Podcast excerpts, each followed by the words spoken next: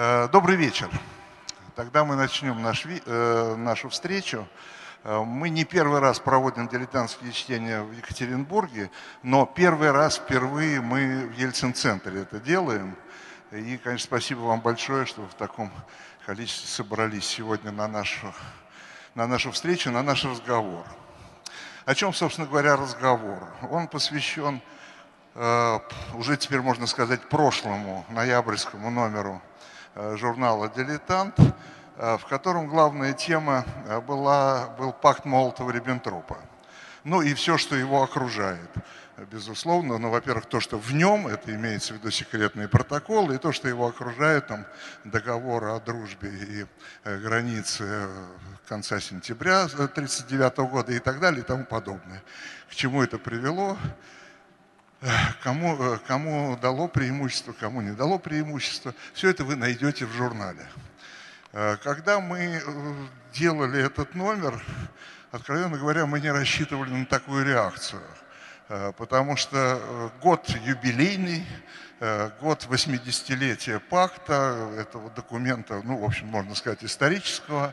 И мы как бы откликнулись на эту круглую дату и сделали обычный номер, ничего там э, сверхъестественного нет, такого супер нового, чего мы все не знали.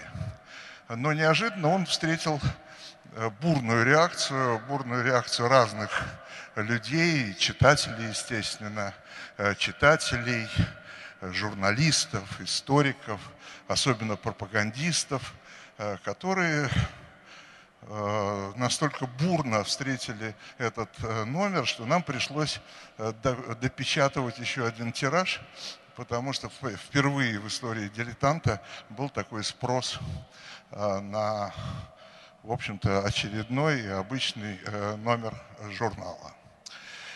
Прежде чем мы начнем встречу, и поскольку и наш разговор, вернее, и поскольку речь идет о журнале, то я вам еще просто хочу сказать пару слов. Э, во-первых, поделиться, как у нас принято, нашими планами. Э, во-первых, уже вышел декабрьский номер журнала. Э, у нас каждый номер выходит в конце предыдущего месяца. У нас вышел декабрьский номер журнала, там главная тема инквизиция, средние века – Э, Тарквимада на обложке. Я надеюсь, что все будет спокойно, все хорошо. Тарквимада э, такой реакции э, не вызовет. Следующий номер, который выйдет под Новый год, он будет уже январский, но выйдет перед Новым годом, это номер, посвященный декабристам, что, в общем-то, тоже логично, наверное, в декабре, и с учетом того, что, насколько мы знаем, что тема будет довольно активно обсуждаться у нас – в связи там, с тем, что э, э, наши коллеги с Первого канала готовят фильм про декабристов. Так что мы надеемся, что эта тема э, станет тоже общественно значимой, я бы сказал, и общественно обсуждаемой.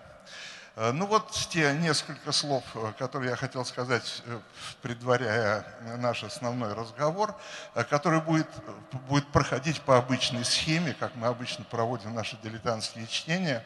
У нас сегодня в роли докладчика, докладчики у нас меняются, у нас сегодня в роли докладчика Алексей Венедиктов, он сколько-то времени у нас заберет. Ну, а потом разговор с залом в виде ваших вопросов. Поскольку вас очень много, я бы попросил, и у нас будет, конечно, гуляющий микрофон, но было бы намного удобнее, э, если у вас есть под рукой ручка и бумажка, э, писать лучше записки с вопросами. Это будет, во всяком случае, эффективнее и намного более э, удобно. Ну вот, все, собственно говоря, правила известны. У нас полная свобода и демократия. Поэтому слово Алексею Венедиктову.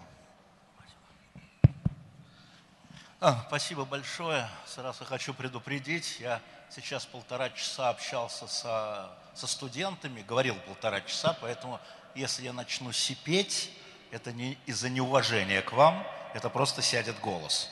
Так что извините ради Бога, тогда я буду говорить тише. Микрофон будет громче. Значит, э, тема наших дилетантских чтений, как было сказано, это пакт Молотова-Риббентропа. Я не буду вдаваться в лингвистические изыски, являются ли секретные протоколы а, частью пакта Молотова-Риббентропа, или их надо рассматривать отдельно.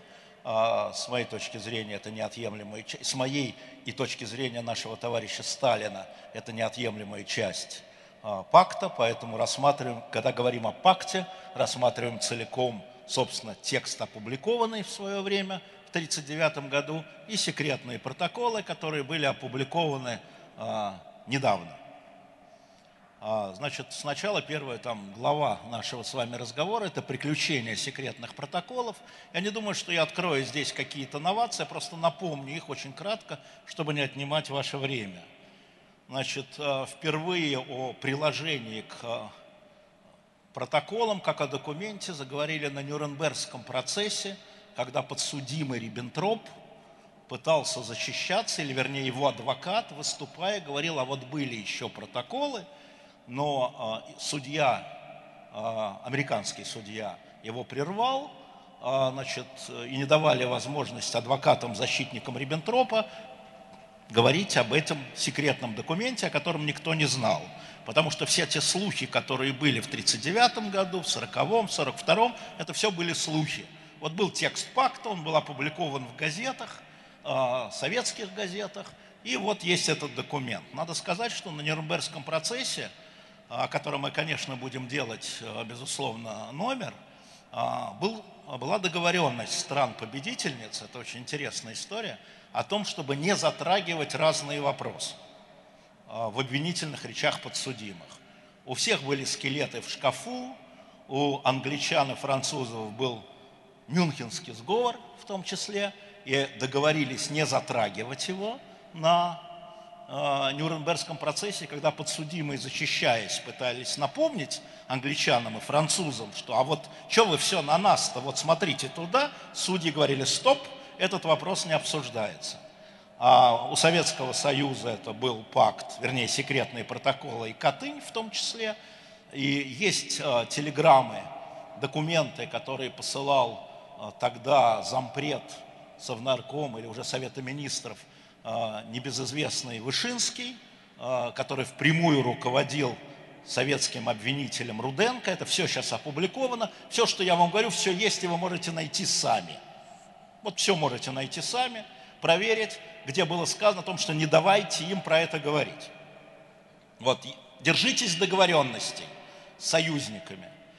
Значит, ну, видимо, видимо, адвокаты Риббентропа, пытаясь защитить его жизнь, я напомню, он был казнен по приговору а, значит, суда, а, а, они э, нашли копии вот этих секретных протоколов, которые никто не видел до сих пор, в немецких архивах МИДа, и, видимо, отдали американцам, и в 40, по-моему, восьмом году или седьмом, не имеет значения, американские газеты, по-моему, Нью-Йорк Таймс опубликовала это как документ. Вот эти самые копий секретных протоколов. Советское правительство немедленно ответило на это книгой фальсификатора истории. Она у меня есть, правда, без автографа господина Вышинского, но там близко к нему. А, получил я эту книгу в подарок в свое время. А, а, это 48 год, естественно. Это называется шаг номер один. И дальше уже это вопрос веры. Кто-то говорил, ну, понятно кто, что американцы фальсифицировали, американские журналисты и политики э, фальсифицировали. И надо сказать, что в 1948 году уже выходит сборник, запомним эту дату, Государственного департамента, э, немецко-советские отношения или советско-немецкие отношения, не имеет значения, где текст этих, то есть это уже официально, да, это уже не газета, а официально э, государством Соединенных Штатов Америки публикуется вот копия секретных протоколов. Еще раз подчеркну, это копии, которые якобы тогда были найдены в немецких архивах. Естественно, Советский Союз это опровергает. И должен сказать, что когда я начал работать учителем истории, это был 73 год в школах, то, конечно, я ничего про это не подозревал. И, конечно, рассказывая своим детям, я имею в виду своим ученикам про э, советско-германский пакт о нападении, я рассказывал в духе абсолютно советской истории, то есть по тем источникам, которые у меня были. А у меня что там было? Были методички и советские учебники. Поэтому довольно долгое время, где-то там до 85-6 года, я вот так излагал этот период, как в советских учебниках и написано. Я абсолютно был уверен в том, что я самый лучший учитель, и мои дети были в этом уверены. Я все рассказывал, все логично. Дальше, но тем временем, на самом деле, эти протоколы существовали, и более того, а, о них знали. Советское руководство о них знало. И это, если, Виталий, ты сейчас найдешь нужную страницу, мы опубликовали в этом номере уникальный документ. Нашел, да? Спасибо большое. У кого есть этот номер, то на странице 27, вот здесь есть номер, на странице 27 уникальный документ. История была в том, что этот документ находился, я имею в виду подлинники протоколов, э, за подписью Молотова и Риббентропа на русском и немецком языках, находились э, в ЦК КПСС, отнюдь не в МИДе. Они были переданы Молотову, из э, Молотова. Есть расписка, что из секретариата Молотова вот этот пакет уходит в ЦК, и было принято решение, что если работники МИДа хотят для чего-то с ними ознакомиться, они должны запрашивать ЦК, ЦК им показывает, потом назад. И вот в этот документ, который у нас есть, а, там есть записка 1974 года, да, да, 1974 года, когда замминистра иностранных дел СССР, товарищ Земсков, а, обращается в ЦК КПСС с просьбой предоставить ему ознакомиться секретные протоколы – для ознакомления товарища Громыка, министра иностранных дел. И дальше есть расписка о том, что такого-то числа с этих протоколов секретных были сняты копии в ЦК КПСС, которые отправлены были в Министерство иностранных дел для ознакомления товарища Громыка. Это документ. У нас было великое бюрократическое государство. Дела уничтожались, расписки не терялись. Дальше происходит следующее – эти копии затем, через два года, возвращаются из секретариата товарища Земского, замминистра иностранных дел, Громыко ознакомлен и уничтожаются. Не протоколы, копии. И вот так вот не один раз, не один раз Россия, э, советское, простите меня, руководство Министерства иностранных дел знало о том, что были секретные протоколы – к пакту Молотов-Риббентроп, как часть пакта. Более того, эти протоколы хранились в особой папке, так называемой ЦК КПСС.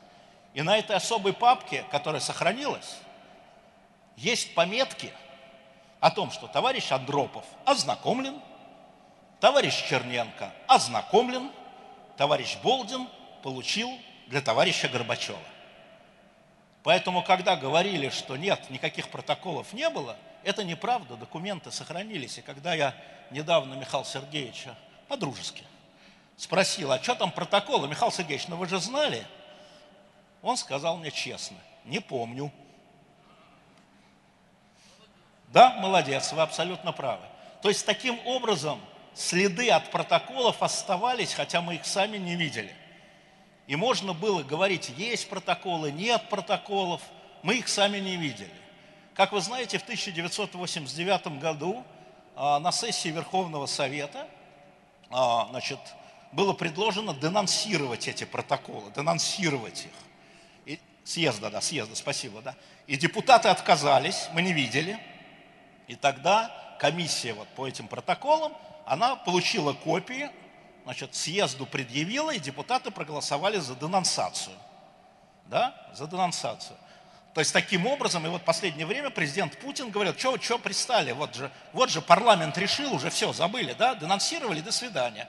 Таким образом, впервые признание наличия протоколов, хотя никто не видел их подлинник, а были все копии и копии, давало возможность очень многим а, в стране и, возможно, в этом зале говорить о том, что все это фальсификат, что протоколов секретных не было, да, что это все там фальсификация, непонятно кого, правда, комиссии Яковлева, еще кого-то, Хрущева, еще кого-то, Венедиктова, неважно. Это я сейчас ставлю в один ряд.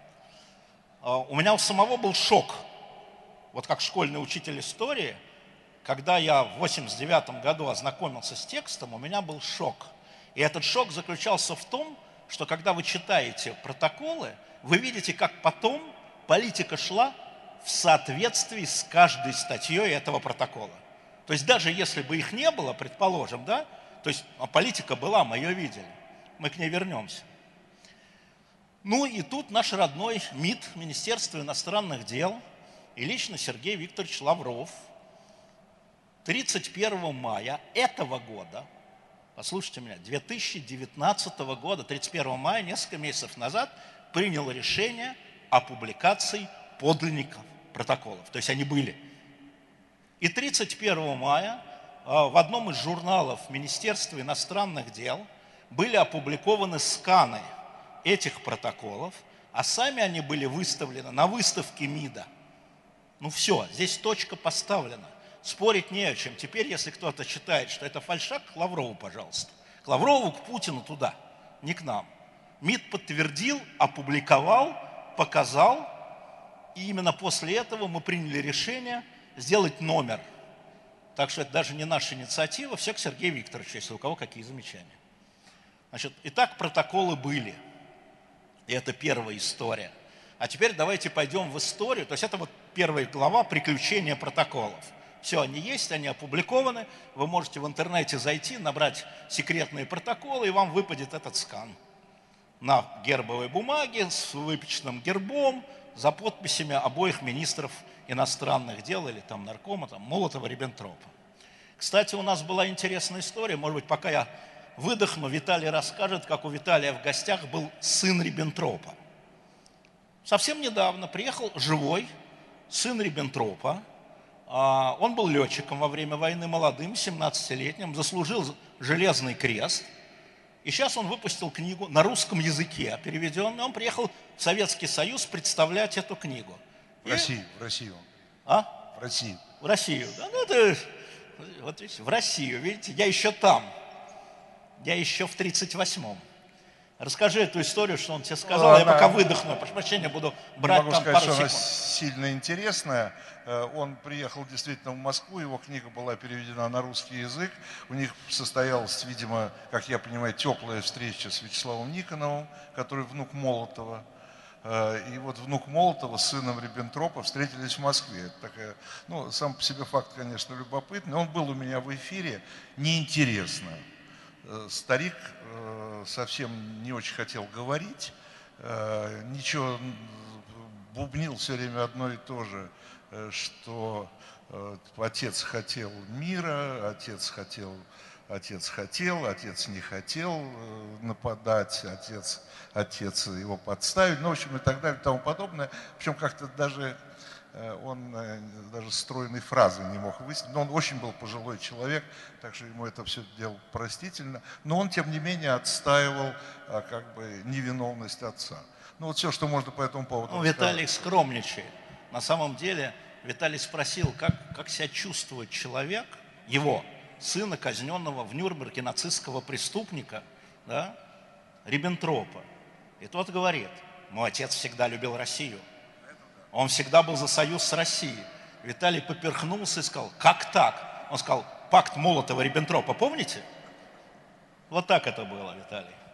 Значит, смотрите, теперь давайте нырнем в 1938 год, посмотрим на то, что привело к подписанию.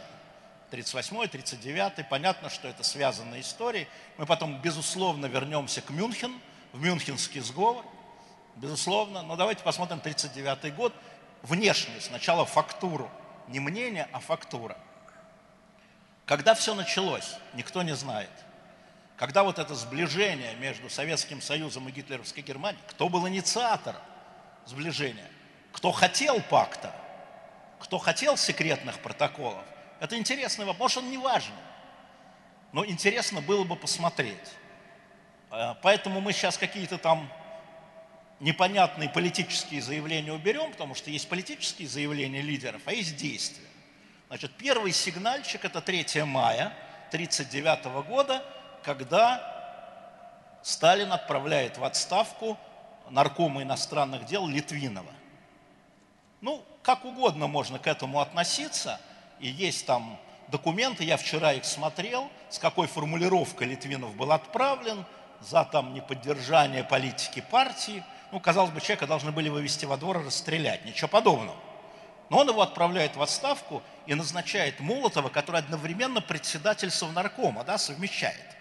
Председатель Совета Министров, грубо говоря, и министр иностранных дел в одном лице.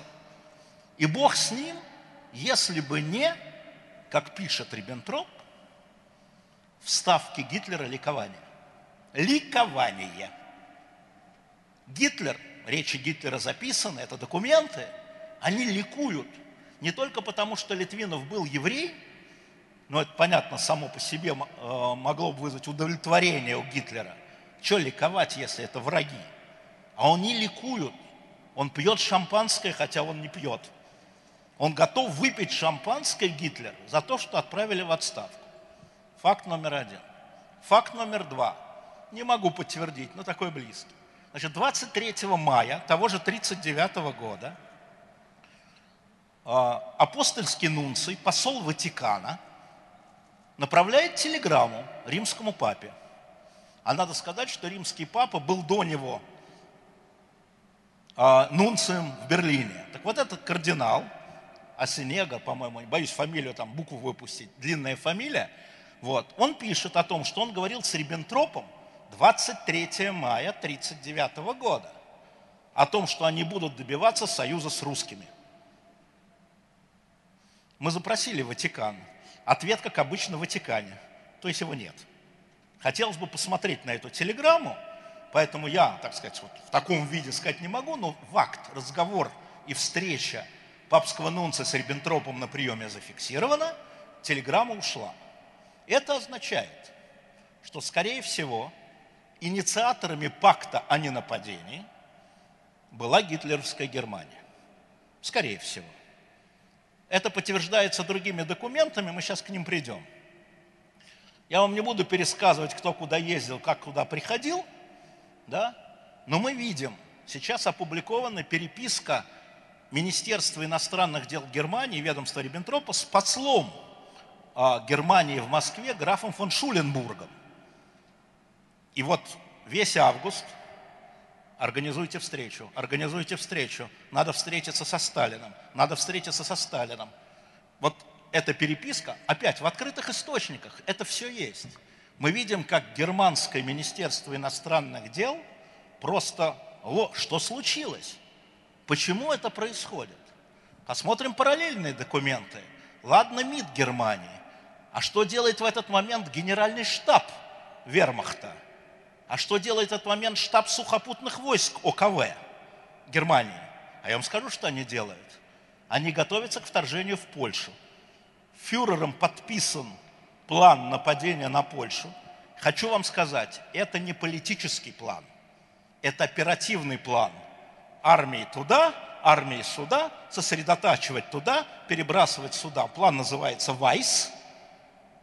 И в мае, внимание, в мае, Вайс начинает воплощаться в мае, в том самом мае 1939 года, и нам теперь очевидно, что потуги германского МИДа на союз, вернее не на союз, а на пакт о нейтралитете с э, Советским Союзом, одновременно идут с потугами германского генерального штаба готовить нападение на Польшу. Больше никуда – Потому что для того, чтобы напасть на другую страну, ну, нужен оперативный план. Куда идет армия, куда едут танки, куда перебрасывать, как мобилизовать. Вот существует в этот момент только план Вайс. Польша. 14 августа уже, вот-вот уже сейчас все, вот сейчас будет пакт о ненападении.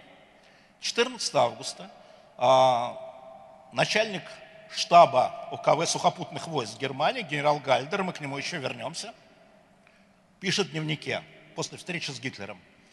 Гитлер определил наших врагов. Польша, это цитата, Польша, Франция, активный противник, и Англия.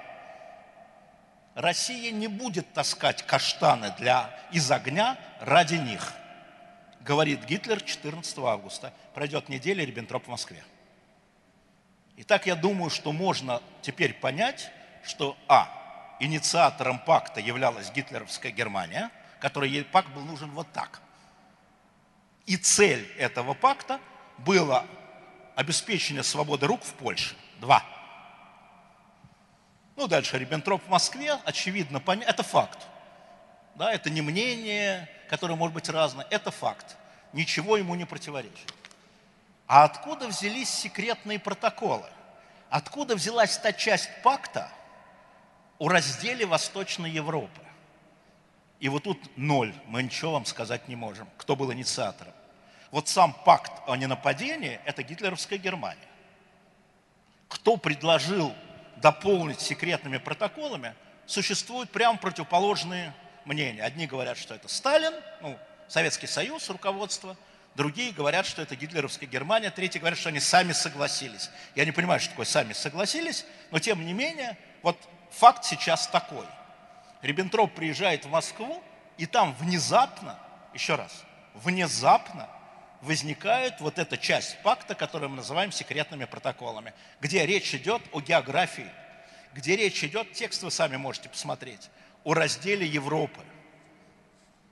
И это новое, потому что все предыдущие договоры и соглашения, которые подписывала гитлеровская Германия, которые подписывала Франция, которая подписывала Польша, которая подписывала который подписывал Советский Союз, не носит следов секретных протоколов. Наверное, что-то было, но мы их не знаем. Но чтобы вот такое разделение, это первый уникальный случай, где мы имеем документ. Что случилось? Почему? И тут мы опять возвращаемся к тому, что происходит во время визита Риббентропа в Москву, первого визита. Значит, Гитлер пишет ему, соглашайся на все. Риббентроп пишет, Шуленбург пишет, посол. Сталин требует вот это, вот это, это все есть публично. Ребята, это все уже опубликовано на русском языке. Гитлер пишет, соглашайся на все, давай быстрее, быстрее, давай соглашайся, соглашайся, быстрее. Потому что начало вступления в Польшу, да, вот оно, неделя, уже подошли, не волнуйтесь. Понимаете? И вот, вот это такая, я бы сказал, истерическая, в телеграммах это видно, позиция Гитлера, соглашайся на все, вот это соглашайся на все, на любые территориальные уступки, мы это видим. Значит, интересант этого пакта опять гитлеровская Германия, в первую очередь. Да? В первую очередь.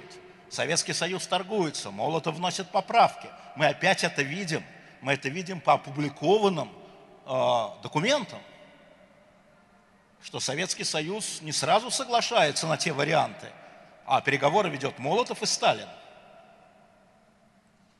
Почему, не знаем. Сейчас будем фантазировать, догадки про кровожадных тиранов.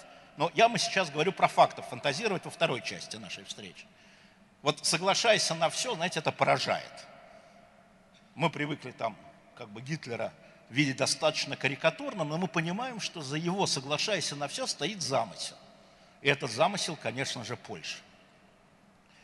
А, пакт подписан, секретные протоколы, как мы теперь знаем, являются частью пакта, и это производит впечатление а, и в Советском Союзе, ну и в Западной Европе, само собой, в Советском Союзе странное.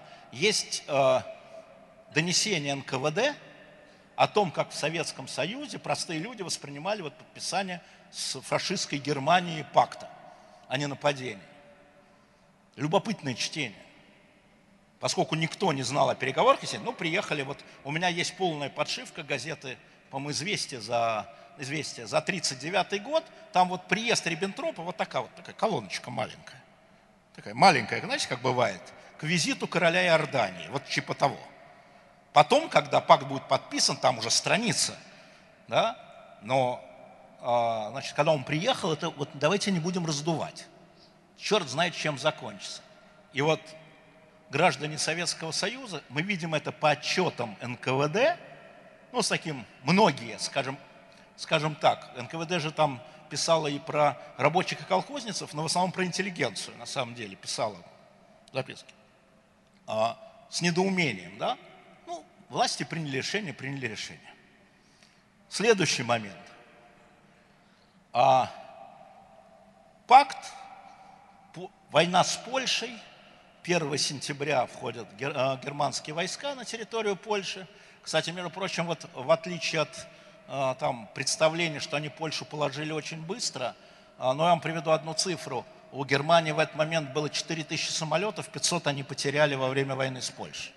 17 сентября, да, а, значит, 15-16 сентября, значит, а, Шуленбург встречается с Молотовым, говорит, ну когда вы войдете, когда вы войдете?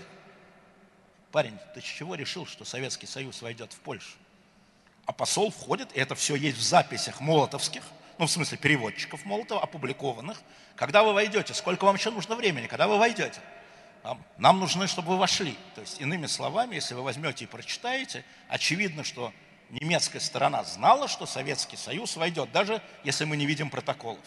Ну, очевидно. А поляки не знают.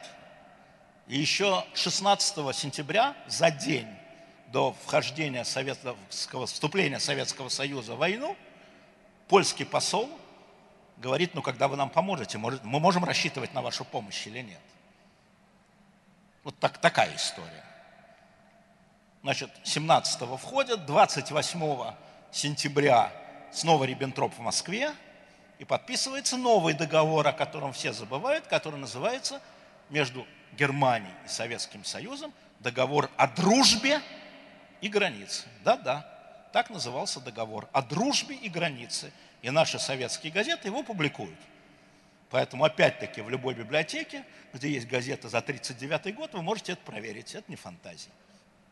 Интересно другое.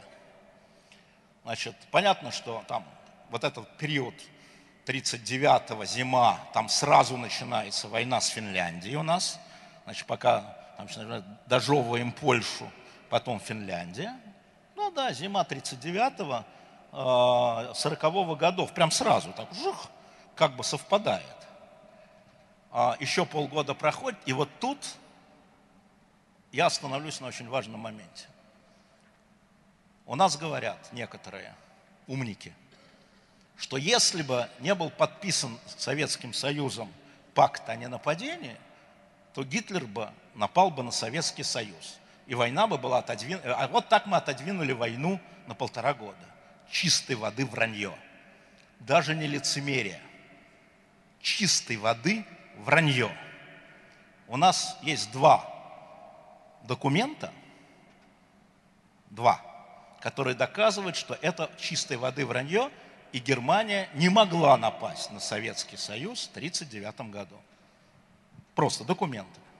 Ну, можно говорить о том, что, во-первых, между Германией и Советским Союзом не было общей границы ни сантиметра в 1939 году, в отличие от 1941. Вообще ни сантиметра, и пришлось бы проходить через другие страны. У нее в этот момент нет союзников. Ни Румыния, которая станет союзником, да? ни Прибалтика, которая еще независима, ни Польша, которая еще независима. Да? Нет границы, границы нет. Это раз. Ну, бог с ним. Предположим, перелетели бы по воздуху. Но история в другом. И это очень важно. Вот это, ради этого, собственно, я приш, при, пришел перед вами сказать вам это. Нет ни одного документа немецкого генерального штаба о подготовке оперативного плана нападения на Советский Союз. Вот то, о чем я вам говорил.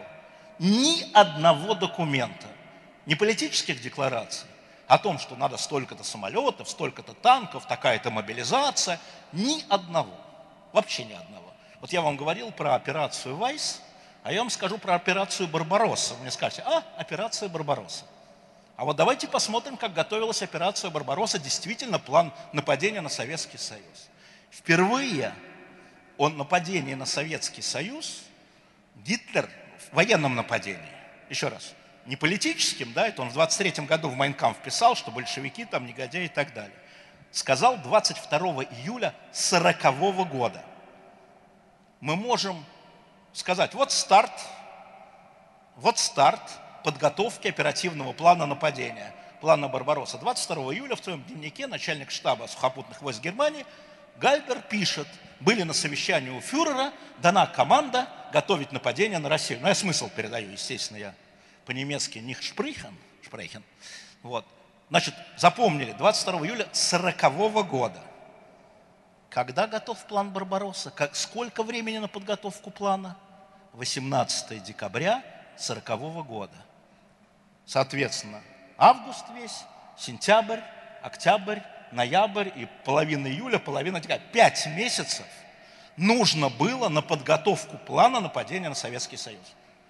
И огромное число документов, мы видим, как перемещаются войска, донесения советской разведки из приграничных районов в 1940 году. То есть, шаг назад, в 1939 году это было невозможно не только потому, что Германия была слабее, а потому что она не готовилась к этой войне. Просто ни одного документа, ноль, зеро. Да, политические декларации, потом Россия чего-то там – это было. А вот чтобы военные готовились, начать войну, нет. В 1939 году только Польша. Вот только Польша, туда стягиваются войска, туда производится мобилизация туда, поэтому говорить о том, что это отодвинуло войну на два года, это либо некомпетентность, либо ложь. Просто это надо понимать. Невозможно было. Германия не была готова, и мы вам потом это еще раз покажем. Документов нет. Повторяю, Гальдер, 22 июля 1940 года, когда Франция повержена, когда Бельгия повержена, когда Норвегия повержена, когда заключен, когда заключен союз с Румынией, когда заключен союз с Венгрией, да, вот тогда начинается подготовка к войне в июле 1940 года. Это правда. Но поскольку зимой на Россию кто нападает, даже Наполеон не напал, он в июне напал, то, соответственно, это должно было произойти поздней весной или летом в 41-м. Вот вам все. Нету документов. Может быть, вот если бы, я не готов в истории говорить «если бы», документов нет. А ведь документы УКВ, э, штаба, э, военного штаба Германии сохранились. После разгрома Германии они сохранились. Это же замечательное бюрократическое государство, да? Каждый, на каждую какашку нужна бумажка. Немецкий орднунг. Написать, передать, записать, передать, записать, передать. Вот это все сохранилось. А вот нападение на Советский Союз в 1939-м нет. И еще раз напомню, 14 августа 1939 года Гитлер в беседе с генералами, 14 августа за неделю до а, подписания пакта, говорит, Польша, Франция, Англия. Мы, конечно, можем не верить Гитлеру, да зачем ему верить? но других доказательств у нас нет. А, и поэтому есть еще один документик, который я вам припас для развлечения. Да. Значит, в ноябре 1940 года по приглашению германской стороны председатель Совета народных комиссаров Вячеслав Михайлович Молотов едет в Берлин и встречается там со всеми, значит, Отдельно можно рассказывать темы, они уже записи и Молотова, и Гитлера, то есть и одной стороны, и другой стороны опубликованы. Они там чуть ли не проливы Индию делят. Так вот, на будущее, если будете читать. Но я вам прочитаю шифровку, которая передана по телефону. Она находится в архиве президента, фонд номер, и, фонд номер 59, О51, листы 16-17 и так далее, автограф. 12 э, ноября 1940 года, 12.00, по телефону. Для товарища Молотова передаю телеграмму от товарища Сталина. Кавычки. В твоей шифровке о беседе с Риббентропом есть одно неточное выражение насчет исчерпания соглашения с Германией за исключением вопроса о Финляндии. Это выражение неточное – Следовало бы сказать, что исчерпан протокол к договору о ненападении, а не соглашение. Какой такой протокол? Иосиф Виссарионович, вы о чем? Какой протокол исчерпан? Нет же никакого протокола. О чем вы пишете, Иосиф Виссарионович? Итак, исчерпан протокол, пишет Сталин, а не напад... к договору о нападении, а не соглашение, ибо выражение исчерпание соглашения немцы могут понять как исчерпание договора о ненападении, что было бы, конечно, неправильным. Жду твое сообщение о беседе с Гитлером. Сталин Вышинский. Ноябрь 40 -го года. Это подтверждение наличия протокола. Оказывается, это все было в телеграмме Сталина. Сталин-то знал. Итак, к чему мы приходим? К сороковому году. Инициатива а, а, соглашения пакта немецкая, германская. Это их интерес. Секретные протоколы не знаем чья инициатива. Документов нет, кроме правки Молотова. Давайте предположим, что не знаем. Хотя кажется, что советская, не знаем. Тем не менее, протоколы сами по себе есть, и затем действия Советского Союза и фашистской Германии, они следуют этим протоколам. Мы это видим. И именно на этой встрече Молотова а, с Гитлером был решен вопрос о Литве. Потому что поначалу часть Литвы входила в а, в интерес Германии, так сказать. Затем Молотов со Сталина, э, Молотов с Гитлером переговорили, и Литва отошла к Советскому Союзу. Есть в переговорах, есть в записи, которые делал немецкий переводчик, есть записи, которые делал советский переводчик. То есть протоколы подтверждаются действия. А, вот эта история чрезвычайно важна. А, ну, на самом деле все понимали, что дело идет к войне. Значит, вот 22 июля а, Гитлер говорит о том, что мы начинаем готовиться к войне с Россией, а, потому что, говорит он Гальдеру и другим офицерам, Англия может рассчитывать только на Америку и Россию. Значит, нужно, грубо говоря, Россию, ну, Советский Союз, выбить из-под Англии. В этом смысл а, июля 40 года. Наша разведка, хочу вам сразу сказать, что когда говорят только про Зорги, это неправильно. А, были разведчики, был корсиканец, так называемый знаменитый, который э, там работал с Красной Капеллой, который сообщал об этом. Более того, есть такой вот том, вышедший на русском языке, который э, публикует донесения разведки буквально каждый день. Это и приграничные регионы, вот новой границы. Каждый день, еще раз, каждый день, это не преувеличение, сообщается – появился 12-й батальон саперный такой-то. Переброшено 37 танков к нашей границе. Самолеты взлетают и садятся. То есть, вот если говорить о донесении, о концентрации германских вооруженных сил на границе, то начиная с октября 40 года и по буквально 22 июня, 41 конечно, спасибо вам большое, 41 года мы видим все видят. Сталин видит, Жуков видит, Тимошенко видит, члены Политбюро видят. Идет концентрация вот этих вот самых... Это вот не разведчик, не Зорги, сидящий в Японии, и не вот там корсиканец, сидящий в Министерстве, не помню чего, торговли э, Германии. Не-не-не. Это вот такие вот доклады каждый день идут, все опубликовано. Читаешь там просто скучное чтение, и вот ты начинаешь думать, секундочку, а где реакция советской стороны – и вот здесь, как мне кажется, есть одна важная вещь, о которой мы не говорим. Это отравленные последствия пакта. Вот отравленные последствия.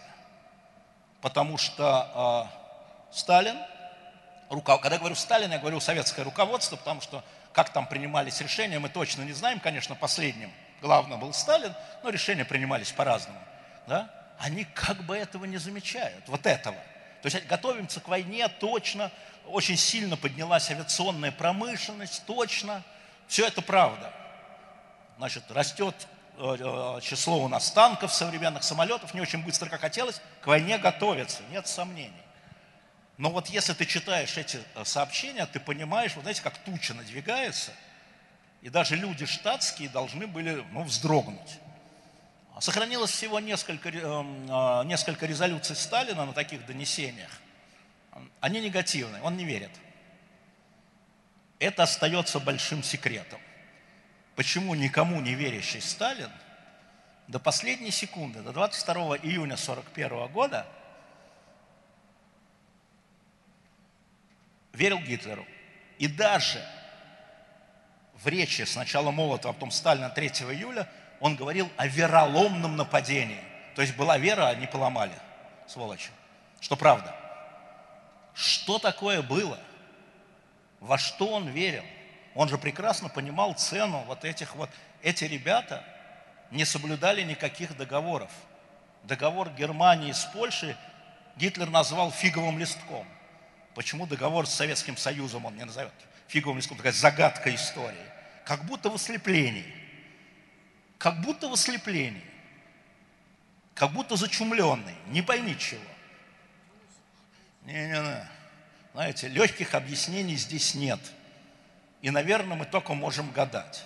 Но главный вопрос, на мой взгляд, на который надо обратить внимание, первый. Два вопроса. Первый, а потом второй, а потом зал. А кому был больше выгоден пакт? Вы знаете, когда говорят сейчас там э, наше все, министр Мединский, о триумф, как он сказал, триумф, дипломатический триумф, как пакт, я могу сказать, что был дипломатический триумф накануне войны советской дипломатии, о котором почему-то никто не говорит. Это договор с Японией, а не нападение. Вот то, что советской дипломатии – в апреле 41 года, за три месяца до атаки, удалось подписать с японцами, которые члены антикоминтерновского пакта, договор о ненападении, и поэтому им удавалось перебрасывать, нам удавалось перебрасывать войска с востока на запад, вот где настоящий триумф советской дипломатии. Вот нет вопроса. Вот тут нет вопроса. Можно говорить, что получила Япония, что получил Советский Союз. Советский Союз получил много от этого. А теперь назад к нашему любимому пакту. А кому пакт дал больше? Он дал Германии, и Советскому Союзу, безусловно. Кому он дал больше?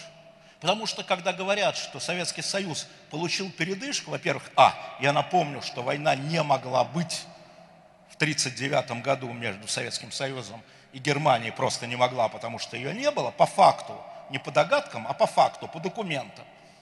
Ну, предположим, выиграли год, не два года. Что получил за этот год Советский Союз? Передышку. Назовем это так, не будем цепляться к словам. И что получила фашистская Германия? Мы всегда говорим, Советский Союз вот там, там в полтора раза увеличил то, в полтора раза если можно, можно я вам там, где военные. Да. Мы сделали, мы сделали инфографику, нет, нет, следующий, по-моему, лист. Вот, нашел. Мы сделали инфографику по открытым источникам, еще раз. Да, Советский Союз. Ну, смотрите, самолетов в 39-м, я буду до тысячи округлять. У Советского Союза было 11 тысяч, в 41-м 24 тысячи. Круто? Круто а танков было 21, стало 25 тысяч.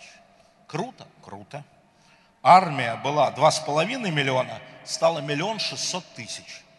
Это Советский Союз за, два, за полтора года. Да, выиграл, да, получилось. Особенно то, что касается самолетов, это действительно был отдельный план. Да, но была вторая сторона, Германия. А что с Германией-то? У Германии было 4 тысячи самолетов, стало 7. У Германии было 3 тысячи танков, стало 6. Удвоили количество танков. Тысяч, естественно. У Германии было 4 миллиона 200 тысяч отмобилизованных, стало 5 миллионов 390. А армия вторжения с союзниками была 7 миллионов. А в 1939-м 4 миллиона. То есть, грубо говоря, мы видим, что обе стороны получили. Передышку. А есть еще одна цифра, на мой взгляд, которая самая важная.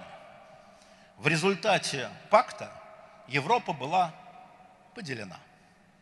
Значит, мы присоединили к себе страны Прибалтики, Западную Украину, Западную Белоруссию, Буковину, Бессарабию, да, и мы присоединили к себе 23 миллиона человек. 23 миллиона человек. Что это означало? это означало, что при мобилизации у нас на 23 миллиона, ну, естественно, там женщины, дети, да, вот 23 миллиона, это являлось а, базой для дополнительных солдат, да, для дополнительной рабочей силы. Абсолютно цинично говорю.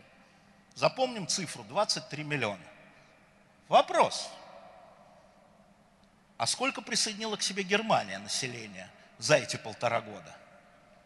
122 миллиона которые стали основой рабочей силы, высвободилась, понятно, да?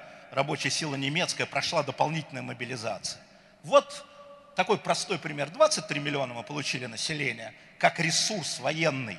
Еще раз, только как ресурс военный, еще рабочий. И 122 миллиона рабочей силы и мобилизации получила Германия. Поэтому у нее и армия была союзниками, повторяю. Была 4, стало 7. А у нас была 4, стало 5 с половиной. Неважно. Получила. Дальше. Современная война – это война моторов. И если мы посмотрим уже на э, э, Вторую мировую Великую Отечественную войну более широко, мы видим, что германские войска всегда рвались туда, где была нефть. В Германии нету. Нету ти. Значит, вся Африка. Мы вообще про африканские события в Советском Союзе ничего не знали. Я вот как школьный учитель там знал, что африканский лис ромели, все, что я знал. Да? Значит, а что они рвались-то? Что они по пескам-то шли? Они к нефти шли. А чего 42 год весь? Они к Баку шли. Да? И только личная воля фюрера задержала Габаку и повернула на Сталинград. Вообще битва по Сталинградам – это битва за Баку, грубо говоря. Так военные говорят. Они шли туда. Что случилось в 40 году? В 40 году испуганная Румыния присоединением вот, части Бессарабии да, бросилась в объятия Гитлера, заключила договор о союзе. И Плаэшти, знаменитые нефтяные, да, всякие, попали в руки германской армии. Оттуда пошла нефть. И поэтому, опять же, ой, берем и смотрим – тоже все по источникам немецкого генерального штаба того времени.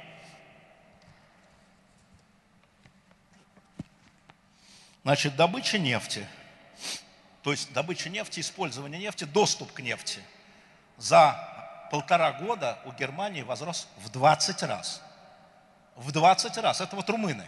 Это плаешти, потому что другой нефти не было. Ну и мы поставляли, кстати, нефтепродукты.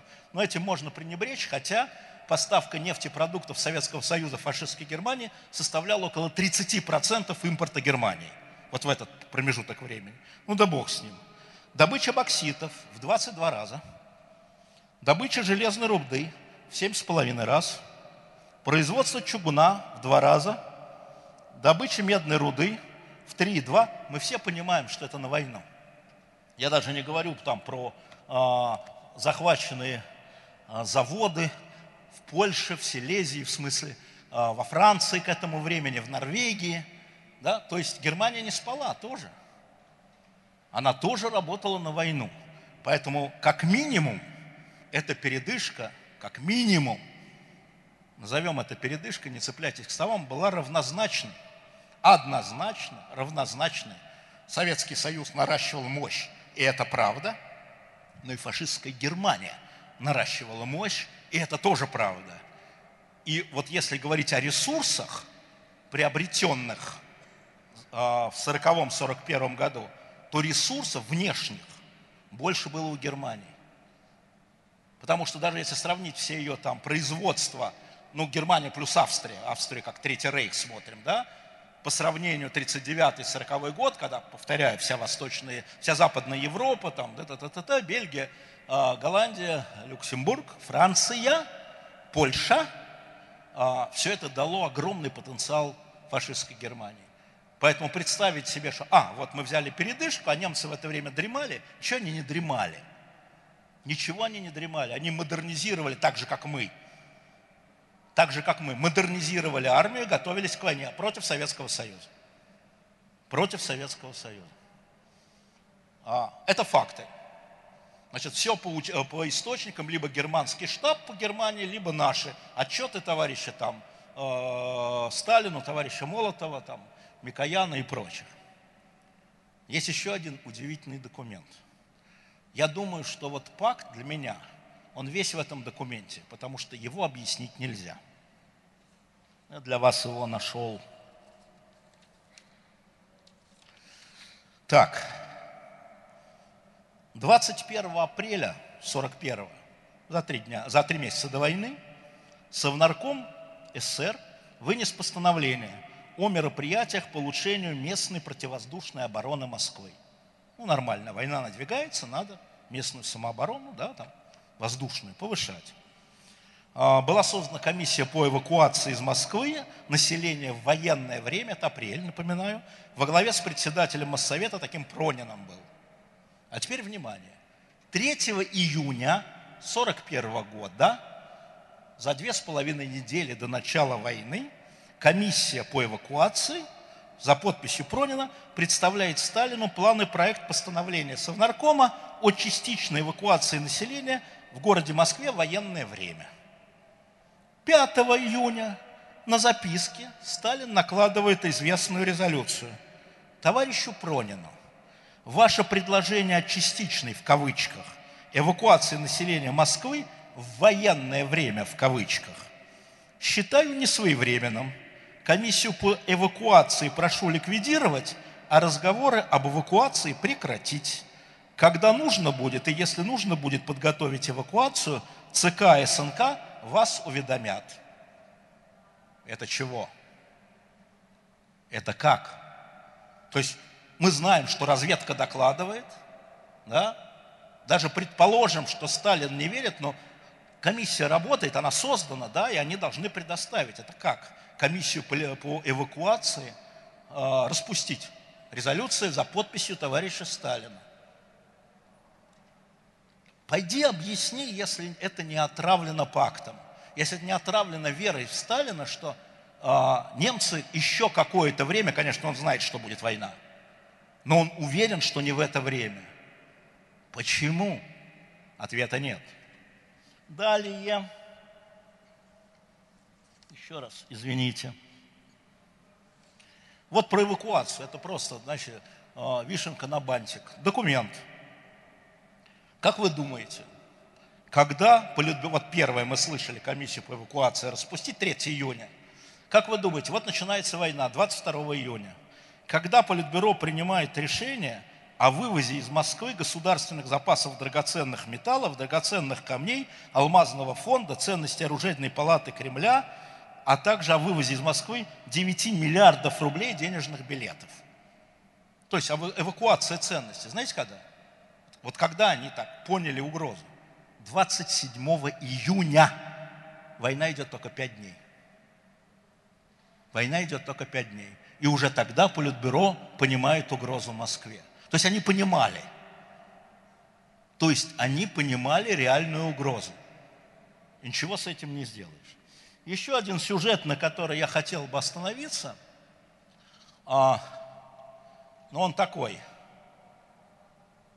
странный, может быть. А, вот мы знаем по фильмам, мы знаем, да, если записки, да, если можно, да, потому что я скоро закончу. Вот там передавайте просто вперед, если можно, а, а, если вам не трудно просто. Потому что мы начнем записок, чтобы дать горло, а потом микрофон в зал, если будет время. Смотрите, Виталий Кутамович. Да, значит, э, история странная, потому что когда мы говорим, кому выгоден был пакт, да, для кого он был эффективнее. Мы видим, что как минимум одинаково, а на самом деле вы понимаете, что нет. Ну, давайте договоримся, что нельзя говорить, что только Советский Союз выиграл от пакта. Немцы предлагали его, понимая, чего они будут делать. Понимая, чего они будут делать. И вот история тут такая. Знаете, я очень не люблю оценивать а, истории истории, исторические истории с моральной точки зрения. Я думаю, что мы все люди достаточно аморальные, ну, в частной жизни. Поэтому читать там нотации правителям «вы поступаете аморально», там, Грозному Ивану, Людовику XI, Карлу I, Кромвелю, неважно кому, там, Путину, да, вот про аморальность, я бы не стал. Поэтому, когда говорят, что пакт был аморален, я это всегда пропускаю мимо ушей, честно говоря. Но вопрос, был ли он эффективен для Советского Союза? Бог с ней, с моралью. А эффективность-то, выигрыш-то, целесообразность-то какая? И тут ничего не сделаешь, а, придется призвать на помощь солнце нашего Владимира Владимировича Путина. Ну, ничего не сделаешь. Значит, конечно, Владимир Владимирович рассуждает как политик, и мы должны понимать и делать на это сноску. Политики, они как? Сегодня так, завтра это, да? Но тем не менее, тем не менее, Значит, 21 августа, 31 августа 2009 э, года премьер-министр нашей страны тогда, Путин Владимир Владимирович, дает оценку пакта в польской газете. И он говорит буквально следующее. И я с ним солидарен, как это ни странно звучит. Но только не в степени моральности. Тут я просто, я некомпетентен с моральной точки зрения. Сегодня мы понимаем, говорит Путин, что любая форма сговора с нацистским режимом была неприемлема с моральной точки зрения и не имела никаких перспектив с точки зрения практической реализации. Не может быть разумной, ответственной политики вне нравственных и правовых ранок. На мой взгляд, пишет Путин, нравственный аспект проводимой политики особенно важен – и в этой связи напомню, что в нашей стране аморальный характер пакта Молотова-Риббентрова получил однозначную парламентскую оценку. Он говорит не только про моральность, что сначала все увидели, он говорит, что не имело никаких перспектив с точки зрения, с точки зрения практической реализации. Это важное замечание, потому что когда президент, я объясню, в чем там дело, когда президент говорит, ну, политики, они иногда, что называется, эксцессы языка. Но это написанная статья. Это значит вычитанная статья. Это статья в иностранную прессу. Я знаю, как статьи в иностранную прессу президента готовятся. Сколько человек их читает, сколько человек их обсуждает, и последнюю подпись ставит президент. Сейчас можно говорить и так, и сяк, конъюнктура политическая, понятно, но в какой-то момент наша страна в лице премьер-министра дала вот такую оценку, которую я разделяю не про мораль, про эффективность. И мне кажется, что самое плохое, что было в этом акте, пакте, акте и секретных протоколов, это такой его отравленный характер. Отравленный характер для населения Советского Союза, который то верило, то не верило, что это такое с фашистами пакт, да? Это была демобилизация. Я напомню вам, что 14 июня, за неделю до войны, ТАСС публикует сообщение, ну, ТАСС публикует сообщение в 1941 году в газете «Правда», о том, что наша дружба нерушима, а те негодяи, которые говорят, что будет война, значит, все пойдут нафиг. Это произвело, и мы это видим по некоторым вспоминаниям, дневникам, абсолютно деморализует. Ну, значит, войны не будет. Ну, если вот правда сказала, это касалось военных – Понимаете? История в том, что это касалось в том числе и военных. И когда мы говорим, не было приказа на мобилизацию, не было приказа, но, но они не ждали, многие. Потому что, ну как же, ну вот пакт же, а не нападение. В, это, в этом году войны не будет. Но есть еще одна история, в которой я убедился уже там после 80-х годов. Вот недавно, это я туда должен сесть? Нет? А чего это? А для записок, извините, отвлекся. Значит, смотрите, недавно, опять же, цитирую президента теперешнего, его недавно спросили, я думаю, что кто следит за внутриполитической повесткой дня, а, обратил внимание, когда его спросили про, почему распался Советский Союз. Помните, да? Что сказал Путин? Он говорит, балтийский национализм в 80-х годах, да, здесь ни при чем. Его никто не спрашивал про балтийский национализм. Это все экономика, неэффективная, неверно. Секундочку. Ты проговорился. Потому что на самом деле здесь есть молодежь, но есть люди там, моего возраста и чуть помладше. Они помнят, что триггером распада СССР была позиция Балтийских республик, которые пришли в Советский Союз благодаря пакту. Это была заложенная мина. Это была заложенная мина. Не специально, конечно, не специально просто расширение. И вот буквально через 50 лет после включения в состав Советского Союза именно эти три балтийских государства стали триггером распада Советского Союза. Не буду говорить слово национализм. Это одно из следствий пакта. Потому что могу вам сказать, что да, вот при Балтии все говорили, в советское время говорили, руководители, Горбачев мне говорит, ну, Балтийские республики, они всегда были отдельно. Ого-го! А ты вспомни, как они попали в Советский Союз. По пакту. То есть заложенная мина, она стрельнула через 50 лет. Вот если над этим подумать, волосы дыбом. Это все равно, как мы знаем, что сейчас, к сожалению, от политики не уйти.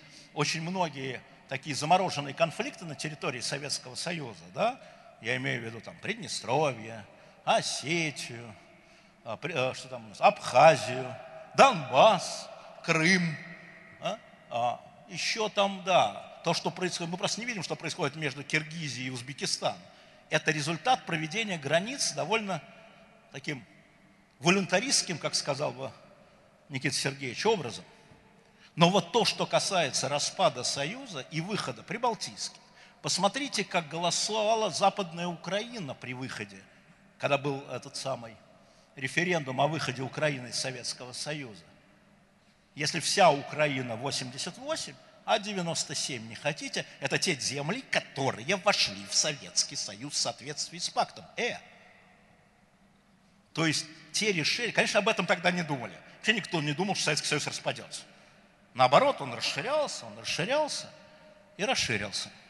Поэтому очень важно, на мой взгляд, и много чего проститься Сергею Викторовичу Лаврову за то, что секретные протоколы были опубликованы и подтверждены МИДом. Потому что на самом деле вот с этими народами, в том числе, надо иметь честный, и с поляками, безусловно, надо иметь честный, откровенный разговор. Да, в политике честность невысоко ценится, это правда. Да и в дипломатии по-разному. Но надо признать, что он был.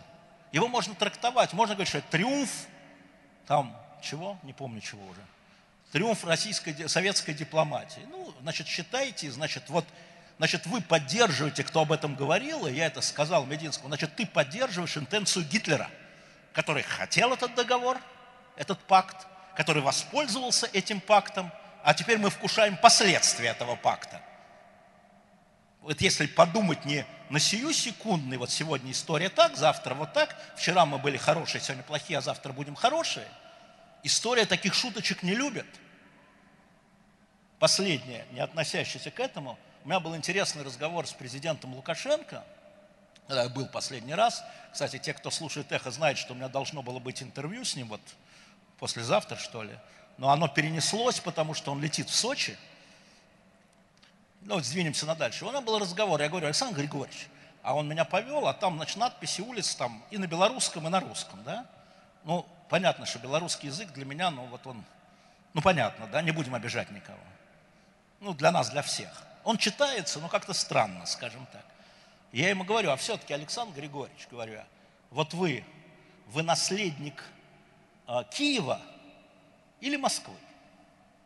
Ну, я немножко провокации, как положено. Он говорит, понимаешь, Алексей, мы наследники не Киева, мы не наследники Москвы, мы наследники Великого княжества Литовского. От моря до моря. От моря до моря, как говорят поляки, да? То есть на самом деле мы должны понимать, да, что такие вот исторические штуки, они болезненно ранят, если мы начинаем лгать и лукавить. Ну, было. Я говорю вам, я испытал шок и боль, потому что на самом деле я обманывал своих детей, своих школьников, чтобы вы понимали, в течение 15 лет. Я им рассказывал вот про пакт без секретных протоколов. И вот с ними недавно встречался, а им уже по 50, так, на секундочку. Моему первому классу уже по 50. Да, дети мои. Я говорю, ребята, простите ради Бога. Ну что вы, Алексей Алексеевич, вы не знали – но мне от этого не легче. Это очень... Но когда ты узнал, ты не можешь молчать. И вот этот номер в том числе, там часть моей вины, и когда мы его планировали, я все время чувствовал, я должен им рассказать, что эта штука существует. Потому что если мы будем с пеной у рта говорить о том, что мы правильно вас сдавили – что этого ничего не было, что вы все добровольно вошли, ну, добровольно вошли, добровольно вышли, да? Это будет плохо. И в этом смысле я хочу вам сказать, вот неважно, когда вы будете на эту тему, если вы будете на эту тему а, говорить со своими близкими, по-всякому бывает, обсуждают же в семьях, значит, вот то, что открылось в последнее время, что до сих пор, даже не в отношениях с Польшей, с Польшей понятно, до сих пор вот эти миазмы вот этого пакта, включающего секретные протоколы по разделу, по присоединению, по захвату суверенных стран, которое было потом исполнено, они отравляют наши отношения не потому, что был пакт, а потому, что мы его скрываем. Послушайте, 38-й год, а вот я принес вам. А, будучи недавно в городе Парижке, там есть замечательный магазинчик, где торгуют подлинными газетами. Для тех, кто бывает в Париже, сразу скажу улицу Арбресек, сухое дерево называется. Там подлинники, там подлинники, там не ксерокс, не копия, не ксерокопирование. Я, естественно, не удержался и купил по Мюнхенскому сговору. Вот газета Пари Суар, это вот сразу после Мюнхена. Кто знает французский, видит заголовок. Мир! Заголовочек. Мир! Вот так она выглядела. Мир. Эдуард Даладье, сегодня его ждут, прилетает он в Бурже. Понимаете? И ты начинаешь понимать, чего они ждали. Вот газета «Фигаро». Мир, мир спасен. И помнит мир спасенный, да? А вот потом я вам советую посмотреть, что писали советские газеты от пакта. Это очень, к сожалению, они у меня переплетены, я бы принес. Там слова «мир» не было. И, конечно, когда я говорю об ответственности правительств за Вторую мировую, за Великую Отечественную, мы, конечно, должны понимать, что главный ответственный – это фашизм и Гитлер – и это правительство Германского Райха. И здесь нет никаких сомнений и колебаний. Но разве французское и английское правительство не несет ответственности? Вот эти люди, которые считали, что они умиротворяют агрессора, они думали, что они спасают мир. Давайте поверим, что они честные люди. Я хотел бы вам рекомендовать одну книгу. Да-да-да-да. Лежала. Вот она. Очень интересная книга вышла. В серии «ЖЗЛ» вышла книга Невил Чемберлен. Значит, автор, поклонник Чемберлена и противник Гитлера, э, противник Черчилля.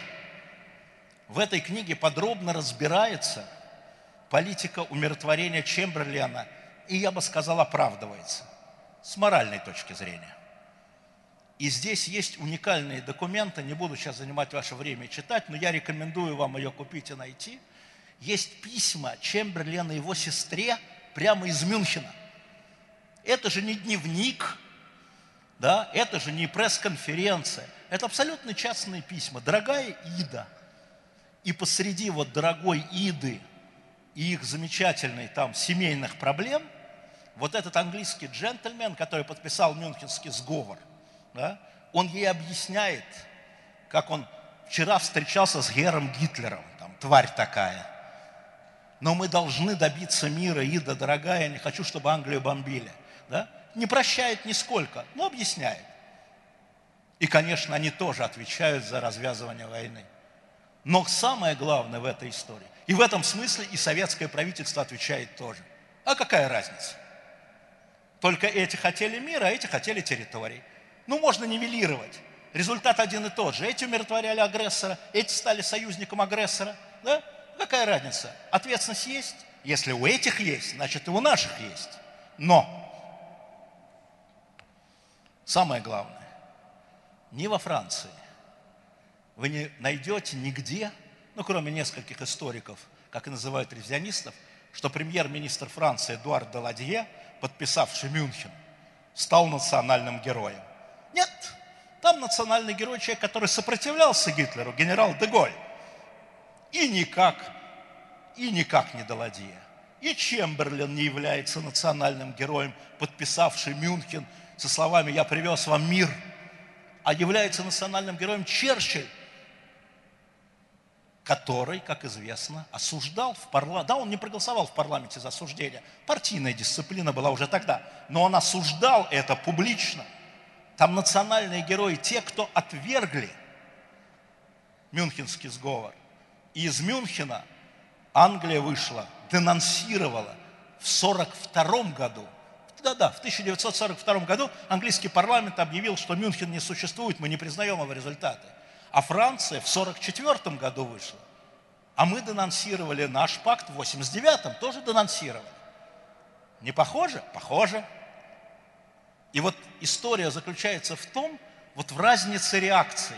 Потому что когда эти говорят, мы принесли мир своим странам, ошибочно, ошибочно, грандиозные трагические ошибки. Знаете, как говорил Толеран, это больше, чем преступление, это ошибка. Вот это ровно то же. Это больше, чем преступление, это ошибка Мюнхенский сговор. Безусловно. Но то же самое можно, на мой взгляд, сказать про пакт.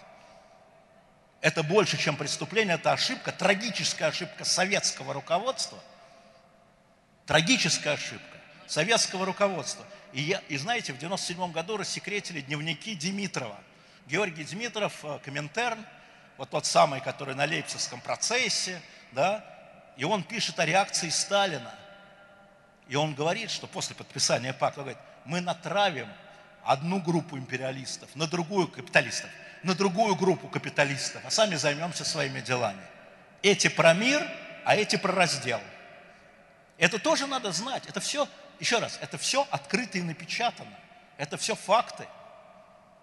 Это все факты. И нам просто нужно это понимать. Можно делать любые выводы. Можем продолжать говорить, что это триумф э, советской дипломатии. Знаете, триумфы могут повторяться с теми же результатами как бы. И мне кажется, что это самое опасное. Пакт Молотова-Риббентропа с его секретными протоколами – это не история. Это сегодняшний день. Последствия. Это последствия сегодняшнего дня. И миазмы этого соглашения, о которой говорит правильно Путин, да, они продолжают быть и отравлять наши отношения с нашими соседями. Не потому, что он был, а потому, что мы говорим, что это было правильно а потому что мы забываем о том, что случилось после него, а потому что мы забываем о первом годе войны. Мы оказались не готовы. Ну, правда, где эта подготовка за год? Ну, это можно отдельно делать номер про 41 год. Сейчас не буду говорить. Я просто говорю, что нельзя брать изолированное событие. Оно всегда имеет, поверьте мне, продолжение, оно всегда имеет продление, оно всегда имеет отраву. И вот здесь еще раз повторяю, вы не измените то, что пакт был подписан, и мы не изменим. Он был подписан. Вы не измените то, что были протоколы, они были протоколы, и МИД подтвердил это. Если бы не было публикации МИДа, я перед вами бы не стоял, потому что вы бы мне из зала говорили, а покажи. Я бы делал так. А теперь говорю, идите к Лаврову.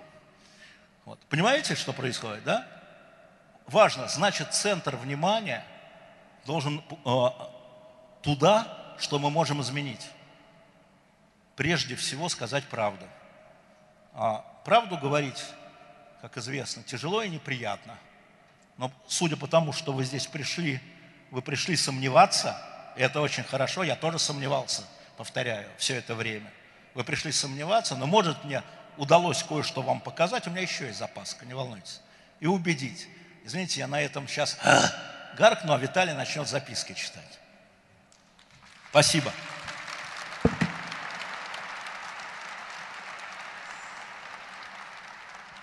Так, ну давайте, давай, что у тебя?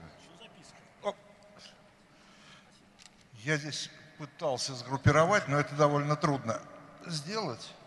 Сейчас мы все соберем. Знаешь, я хотел начать с одной записки, которую я просто... Здесь практически тот вопрос, который я сам хотел тебе задать. Э, записка, ну, к сожалению, без подписи, но ослепление, в кавычках, Сталина хорошо объясняет книга Суворова «Ледокол». Э, ваше отношение к этой, ваше отношение к этой версии. Э, я просто хочу здесь добавить, что несколько лет назад, сколько, вообще-то уже лет 10, наверное, прошло, я с Суворовым встречался в Лондоне, довольно долго с ним беседовал, и я бы не хотел вообще затрагивать э, концепцию Суворова по поводу того, она хорошо известна, что Сталин хотел первым э, напасть, и это объясняет там, во многом э, то, что происходило в те годы. Я думаю, что это историки, там документов нет, историки разбираются. Разбираться в этом надо, безусловно, только с аргументами, не с теми аргументами, что он там предатель, что он куда-то там уехал, а с аргументами это ничего не объясняет от того, что он приехал, что он, значит, переехал на Запад, это не объясняет, была эта концепция или не было. Вот. А с некими аргументами вполне это, это концепция, которую можно рассматривать и доказывать или ее правильность, или ее неправильность. Но тогда Суворов мне сказал очень странную фразу. Он говорит, ты понимаешь, он говорит, вот э, все люди, которые повторяют за мной вот эту вот э, мантру, что вот Сталин хотел первым напасть, стал первым напасть, э, Суворов, вот он говорит, говорит они не, они не э, до конца доводят мою мысль. Я говорю, а какая твоя мысль? Он говорит, а я пишу везде и считаю, что он хотел первым напасть и правильно бы сделал, если бы первый напал. Правильно бы сделал. Я думаю, да. Я думаю, на самом, на самом деле очень трудно сказать, потому что если мы говорим опять о последствиях, да, вот если бы Сталин смог напасть первым, ну, в 41-м, скажем, 22 июня, ну, по мере готовности, то с политической точки зрения он сделал бы правильно, если бы армия была готова.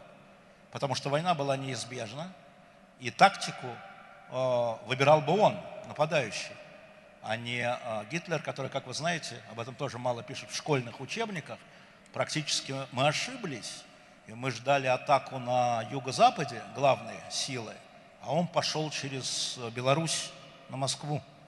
Это была ошибка, настоящая ошибка нашего генштаба. А, поэтому, если бы Сталин напал, если бы была возможность, Советский Союз напал на гитлеровскую Германию, а скажите, пожалуйста, а вот кто бы приветствовал это? Можно просить поднять руки? Кто со мной? Мало. Вот, вот, вот, мало. Но если война неизбежна, да, да, наноси первый удар кулаком в морду, как нас учит Владимир Владимирович, правильно. Вот. Но на самом деле я не знаю, насколько готовилось нападение. Здесь действительно документов есть, то есть есть несколько таких вот как бы докладов Шапошникова, да, а, но это все такие теоретические рассуждения, которые должны готовить все генеральные штабы. Поэтому я думаю, что я, я не могу объяснить вот его ослепление. Я просто не могу, я не психолог и не психиатр. Мне кажется, что вот если ты смотришь его резолюции мая-июня, на донесениях разведки, там, на донесениях Деканозова из э, Берлина, а, на донесениях Абакумова от наших разведчиков, на донесении Голикова, да, ты не понимаешь, ты видишь другого Сталина, ты видишь нерешительного, а иногда совершенно озлобленного, который пишет матом, это у меня даже есть фотокопия, мы сделали с этого документа о том, что ваш источник такой-то матери – а, про корсиканца я уже говорил, который доносил за полгода, что это будет май-июнь, а, на что он вызвал Берию и значит, размахнулся, что называется. И Берия сказал, я отзову корсиканца, не успел, да, раз он дезинформатор, с вашей точки зрения. Я этого объяснить не могу, и никто не может. То есть можно строить конструкции версий, безусловно, но это все будут придумки. Понимаете? Придумки. Мы можем заниматься здесь фантазиями, Наверное, у всех есть желание заниматься фантазиями, как и у меня. Но это, этот вопрос так и останется тайной историей, мне кажется. Дальше, дальше, Виталий, дальше. Не, Виталий, записывай. Сейчас, нет, нет, нет, давайте мы э, э, здесь, значит, сначала по-немецки. Рольф э, Диммер Мюллер. Враг стоит на востоке. Гитлеровские планы войны против СССР в 1939 году. Знакомы ли вам эти документы и эта работа? Ну, я думаю, что это да, мне знакомо, безусловно, это мнение. Никаких документов нет. Это смешно, потому что документы готовит не Мюллер, который в это время, сейчас могу сбиться, по-моему, можно посмотреть, занимался полицейским управлением. А документы готовит генеральный штаб. Потому что это нужно, потому что это нужно понимать, как Германия, для этого смотреть другие планы, вот Вайс, Барбаросса. Немцы знали, как готовиться к войне. Был определенный протокол. И кто нарушал этот протокол, улетал вон, как некоторые генералы. Понимаете? Поэтому это не документы.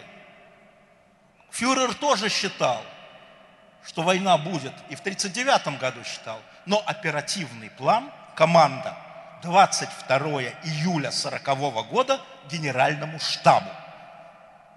А все остальное там сколько угодно чиновников. МИД вообще Германия, Риббентроп вообще не хотел войны. Все записки Риббентропа даже в 1940 году, после, ну, после этого совещания у Гитлера, очень аккуратные, очень аккуратные, очень тонкие. Не надо вы, не, у нас еще Англия не добита, не надо, это вызовет войну на два фронта, не надо. МИД Германии был настроен против войны вот в этом смысле. Он был русофильским, ну, среди них, если можно так это сказать, по сравнению с Генштабом. Виталий. Вот о чем говорил сын Риббентропа. Э, значит, я здесь подобрал, э, сейчас выбираю в первую очередь те записки, которые спорят с тобой. Алексей Алексеевич, не очень понятна ваша позиция. Проясните, пожалуйста, вы действительно считаете, что без пакта Германия не решилась бы напасть на Польшу, и Вторая мировая война в 1939 году не началась бы? Кандидат исторических да. наук, доцент. Значит, во-первых, это из области фантазии. Не знаю. Значит, план оперативный был готов. План Вайс был готов. Немецкие войска стояли на готове. Напомню вам, что э, Польша была связана соглашениями с Францией и Англией, с Англией, или с Францией, с Францией и Англией в таком порядке. Да, и Гитлер рассчитывал, что они не объявят войну до конца, даже имея пакт за спиной, что, что Франция и, и Англия не начнет войну. Как поведет себя Советский Союз, он не знал, если нет пакта. У нас документ только один. Соглашайся на все. Ему зачем это? Вот соглашайся на... Мог напасть. Но как бы повел себя Сталин в этот момент, если бы Гитлер напал на Польшу? Хороший же вопрос, правильно? Это вот в области догадок. И Гитлер должен был об этом думать. И есть записки генералов до пакта, которые говорили об опасности Совет Красной Армии. И именно поэтому германский генералитет – это очень интересная история. Он, особенно вот до начала Первой мировой войны, так Гитлеру относился, как бы это вам сказать, скептически. Планы Гитлера вызывали у них, даже план Аншлюса Австрии в 1938 вызывали у них скепсис военный. И присоединение Чехословакии, имеется в виду второй части не Судетов, а, а Богемии и Моравии потом, вызывали у них, ну, вот, надо же помнить о том, что еще четыре года тому назад не было никакого вермахта. Германия, униженная Версальским миром, имела рейхсвер – в Рейсвере было, знаете сколько? 110 тысяч. 1934 год, номинальное количество солдат и офицеров германской армии под названием Рейхсвер 110 тысяч всего, какие миллионы. И поэтому вот этот ушибленный генералитет, который, конечно, хотел реванша, да, он вот какой-то Гитлер там, ну вот они к нему поначалу, после Польши, да, после Польши, после Франции – зауважали, что называется. Поэтому на самом деле а, они жались, и, конечно, они не хотели, чтобы Красная Армия, ведь еще не было Финляндии, еще никто не знал, что Красная Армия даже от маленькой Финляндии с трудом ее победит. Красная Армия в их глазах была крутой, но она и была крутой на самом деле, ну там, достаточно умелой. Поэтому он мог напасть на Польшу. Это были его риски, огромные. И поэтому его генералитет говорил, нет, нам нужно с Россией пакт нейтралитете, не секретные протоколы. Нам нужно договор, чтобы они не вступили за Польшу. Тогда и Франция, и Англия не вступятся. Вот дословно. Поэтому гадать можно все, что угодно. Он мог напасть на Польшу. Могло ничего измениться. Но мы же говорим не о гитлеровской Германии, мы говорим о том, как ведет себя наша страна.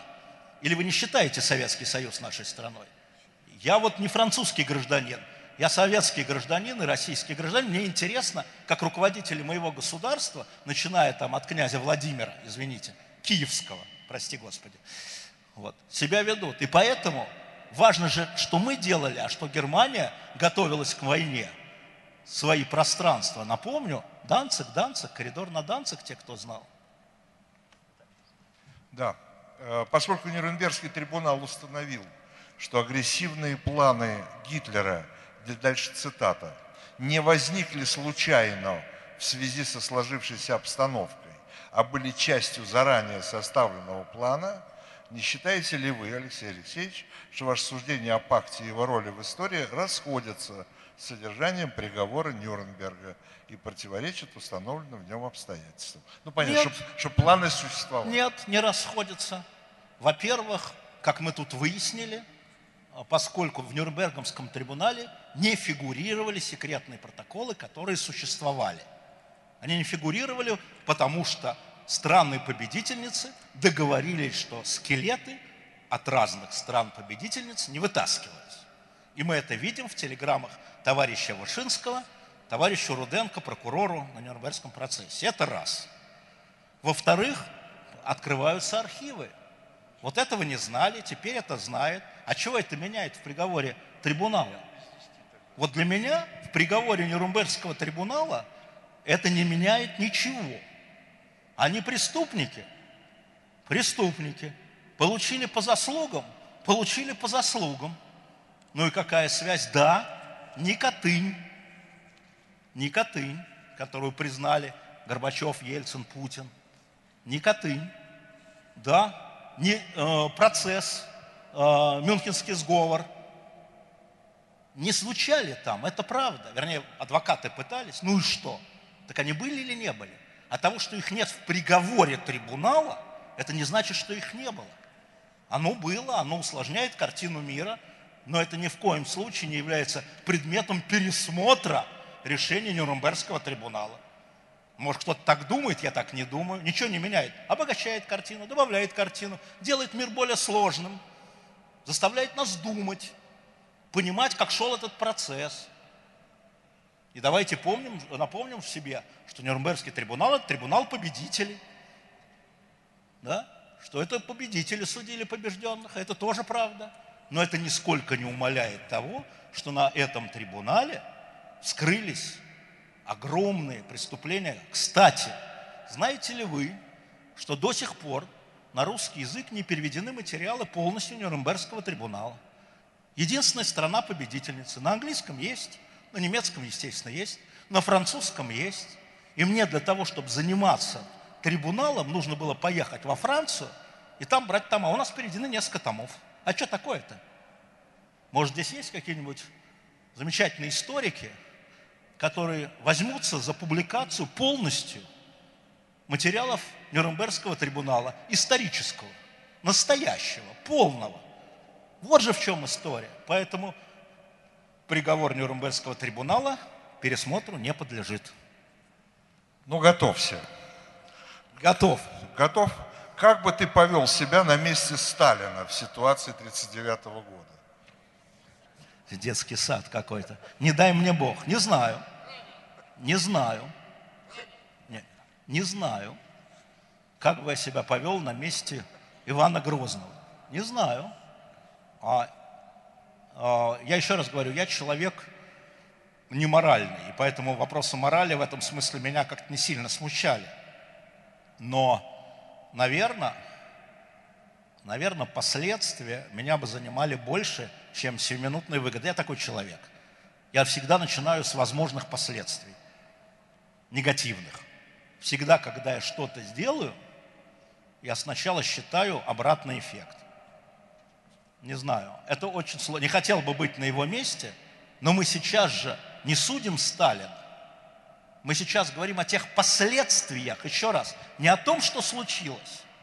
О том, что случилось, историки установили, и, наверное, еще архивы вскроются, и английские архивы вскроются, я надеюсь, там не все еще вскрыты по войне. И личный архив Черчилля еще не до конца открыт. Это же все надо дать, это будет обогащать картинку. То есть мы не знаем. Если кто-то сейчас скажет, что он знает, ну, значит, он невменяемый или врет.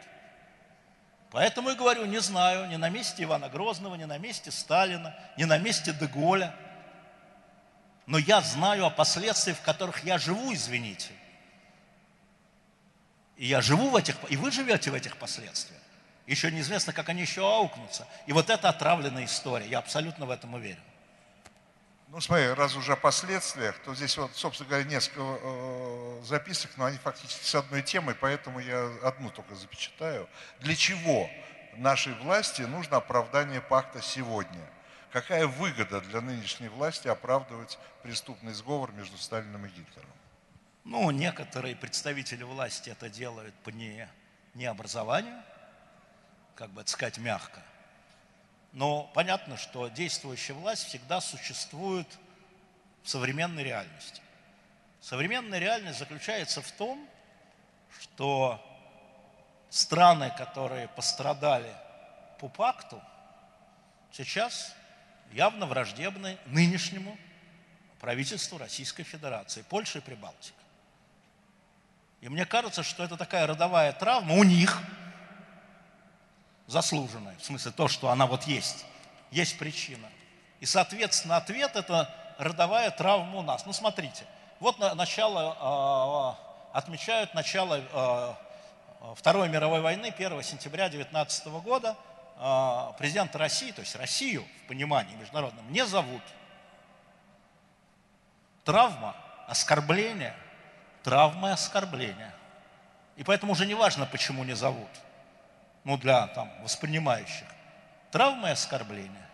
А вот мы вам вытянем сейчас вот это все и покажем, как мы вас правильно тогда наказали. Мне кажется, это неправильная политика. А, хотя я понимаю э, оскорбленность чувств, это я не понимаю, это я знаю, скажем так, оскорбленность чувств президента, когда его вот 1 сентября не позвали. Понимаете, там. Вот американцев позвали, которые там были тогда там, и вообще их там не было. А нас не позвали. А с другой стороны, а что нас 1 сентября звать? С учетом протоколов. Еще если бы не было протоколов, еще туда-сюда. А здесь только туда. И вот это продолжается. И знаете, я уже встречаюсь там и с руководителями балтийских государств, и с а, движениями в балтийских государствах, с балтийскими друзьями, у меня их много, вот не заживает травма. Можно говорить о том, а что это она не заживает? Прошло-то уже, слава Богу, там 70 лет. А хрен его знает, а не заживает. Вот у людей не заживает, у государств не заживает. Политики используют в своей, понятно, да, в своей политике и внутренней, и внешней. И это понятно, какая к ним может быть претензия, когда это работа их такая. Ну, плохая политика, но но у людей не заживает. Потому что мы никак не можем это признать и сказать, да, черт побери. Вы знаете, меня что поразило? Значит, э, вот история, наверное, всем вам известная о том, что после э, Мюнхенского соглашения Польша тоже зашла на Чехословакию и оккупировала Тишинскую область. Чехословакия, то есть, значит, Чехословакию, значит, раздербанил Гитлер, ну и поляки зашли. И взяли кусочек, населенный поляками, там в основном вот эту Тишинскую область. Воспользовались. Да, отвратительно. Отвратительно. То есть они вот как мародеры, тогдашнее польское правительство, то самое, которое в 1939 году рухнет под ударами фашистской Германии и затем Советского Союза, повело себя как мародеры в этом. Правда? Правда. Но после войны землю вернули чехам, поляки признали в 1958 году, все ничего. Но, значит, в девятом году президент Польши Лех Качинский, совершенно справедливо мне подсказывает, погибший потом под Смоленском в самолете, он сказал публично, сказал чехам, мы совершили грех, мы, не они, наши там, а мы, поляки, совершили грех, который нам вряд ли простится. И этот вопрос, конечно, останется в обсуждении историков, там, в работе националистических партий, безусловно, этот вопрос будет подниматься. Но президент Польши от имени всего польского народа признал вину, причем в таких словах. Вы скажете, это политиканство. Да ради Бога. Пусть будет политиканство, не жалко. Но чехи, чехи, большинство после этого покивали. Ты разговаривал с чехами? Да, знаете, поляки народ гордый, но чтобы вот так вот ударить кулаком в грудь, и как бы не относиться к Леху Качинскому, был такой, в общем, барин, честно говоря, не хочу о мертвом, что говорить, знал его, да? А вот себя переступить через себя, для того, чтобы закрыть эту страницу, вот закрыли все. Оккупировали Тишинскую область, оккупировали, захватили, мародеры. А мне кажется, это пример. А, слушай, длинный вопрос. Известно, что до заключения пакта в Москве, в СССР, проходили переговоры и консультации с делегациями Англии и Франции. Эти переговоры ни к чему не привели.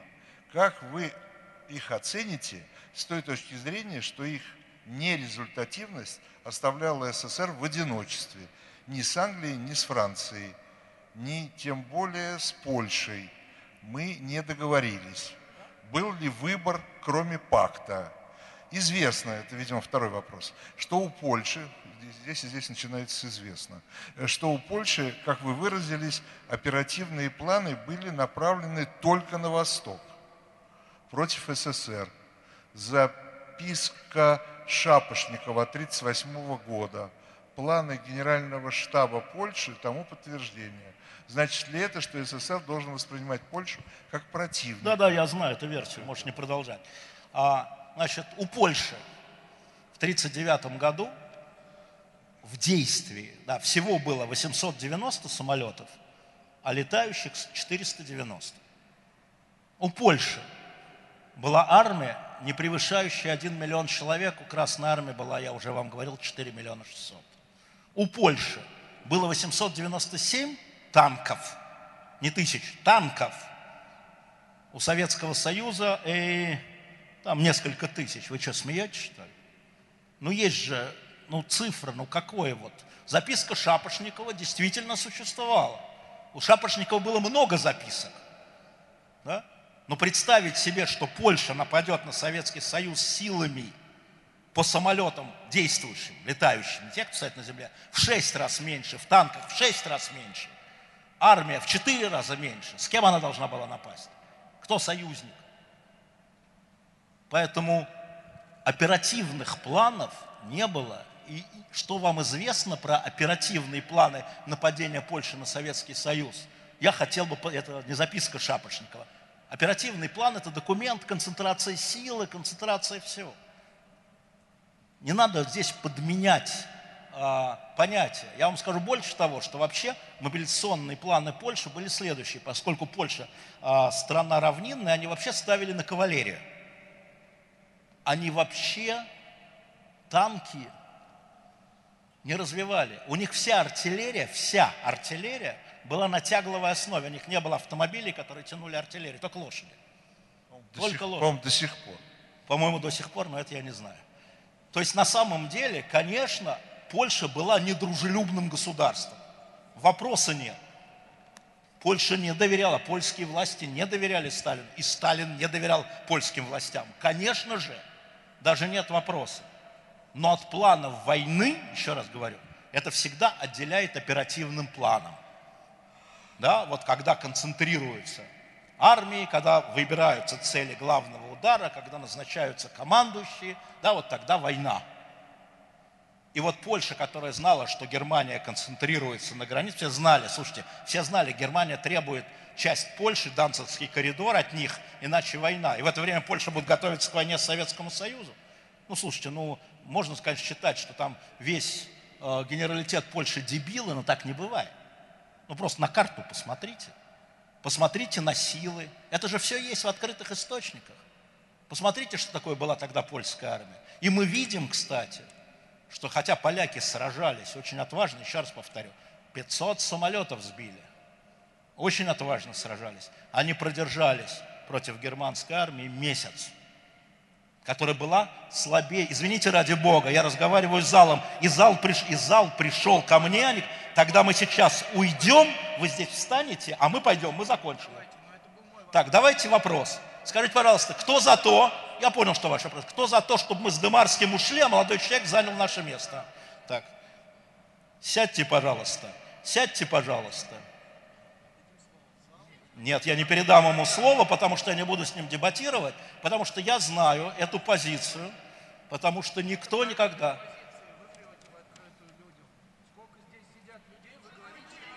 Вот они вам не верят. Ну не верьте. Так, следующий вопрос, пожалуйста. Молодой человек. Следующий вопрос, Виталий. Устройте, устройте свои диплома... дилетантские чтения и там делайте, что хотите. Да, значит, во-первых, спасибо Галине Васильевне. У меня есть толстый том Нюрнбергского процесса, пишет она. Если надо, могу подарить. Спасибо большое, но толстый том Галина Васильевна здесь пишет. Спасибо, у меня Один есть- том это не полные э, протоколы У меня- Нюрнбергского. У меня их три. У меня четыре. есть все, что на русском языке, как вы догадываетесь. Так, ну здесь опять про Польшу. В рассказе о возможности нападения на СССР сказали, что не было планов. Но книга опять Мюллера, это, по- это Германия. В 1935 году в Польше работали совместные германо-польские военные комиссии. О! Польский план «Восток». А, вот про это я понял. 35-й год. Все, я теперь понял, извините, про Мюллера я не понял. 35-й год. Что такое Германия в 35-м году? Давайте вспомним. Значит, в 35-м году польско-германский пакт. Значит, у Германии только-только взяла Рурскую область, у нее ее не было. Только-только взяла Саар, не было. У нее нет судетов. Ее армия не провела первую мобилизацию. Еще раз, 100 тысяч человек. 110, прошу прощения. 110 тысяч. Польская армия 700 тысяч человек. Советский Союз 4 миллиона. Ну, слушайте, это не оперативный план. У нас вспомнить можно еще англо-германское соглашение. Вы мне еще вспомните договор о нейтралитете между, как мне обычно говорят, между Польшей и Германией 1934 года. 1934 год Германия это что? Да, в январе Польша и Германия заключили союз о нейтралитете.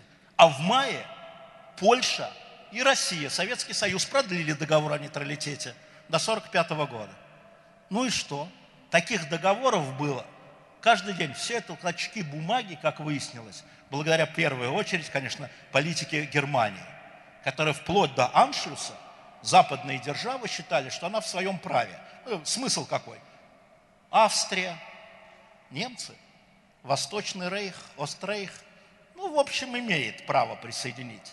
Судеты, 88% немцы. Ну, в общем, имеет право ее присоединить. Да? Вот все это еще не война, это еще... Вот Богемия, Моравия, вот, вот уже март 39-го, это уже нехорошо. Это уже вот нарушение. Это уже вот Мюнхенский сговор, клочок бумаги. Но чтобы Германия могла на кого-то напасть до 38-39 года, невозможно. Ну, просто невозможно, с кем бы она ни заключала союз. Просто ни сил нет. Берем и смотрим МОП-планы, мобилизационные планы. Берем и смотрим состав армии. Берем и смотрим, сколько у них там танков, самолетов, лошадей, там, неважно чего, генералов, неважно чего. Берем и смотрим, когда Гитлер начал превращение Рейхсвера в вермахт. Берем и смотрим, когда создаются ударные танковые части. Ну просто, ну вот, ну невозможно. У нас получается, вы понимаете, как стыдно нам говорить, что какая-то Польша была главным врагом огромного Советского Союза. Да по ресурсам зеро. Ну просто по ресурсам никак. Ну просто никак. Хотели, не доверяли, были врагами точно. Сто процентов. Вот сто процентов хотели и не доверяли. Сил не было. Там же тоже не дебилы сидели. Поэтому никаких оперативных, повторяю, планов, да, вот как Вайс, как Барбаросса, как против Югославии, не было.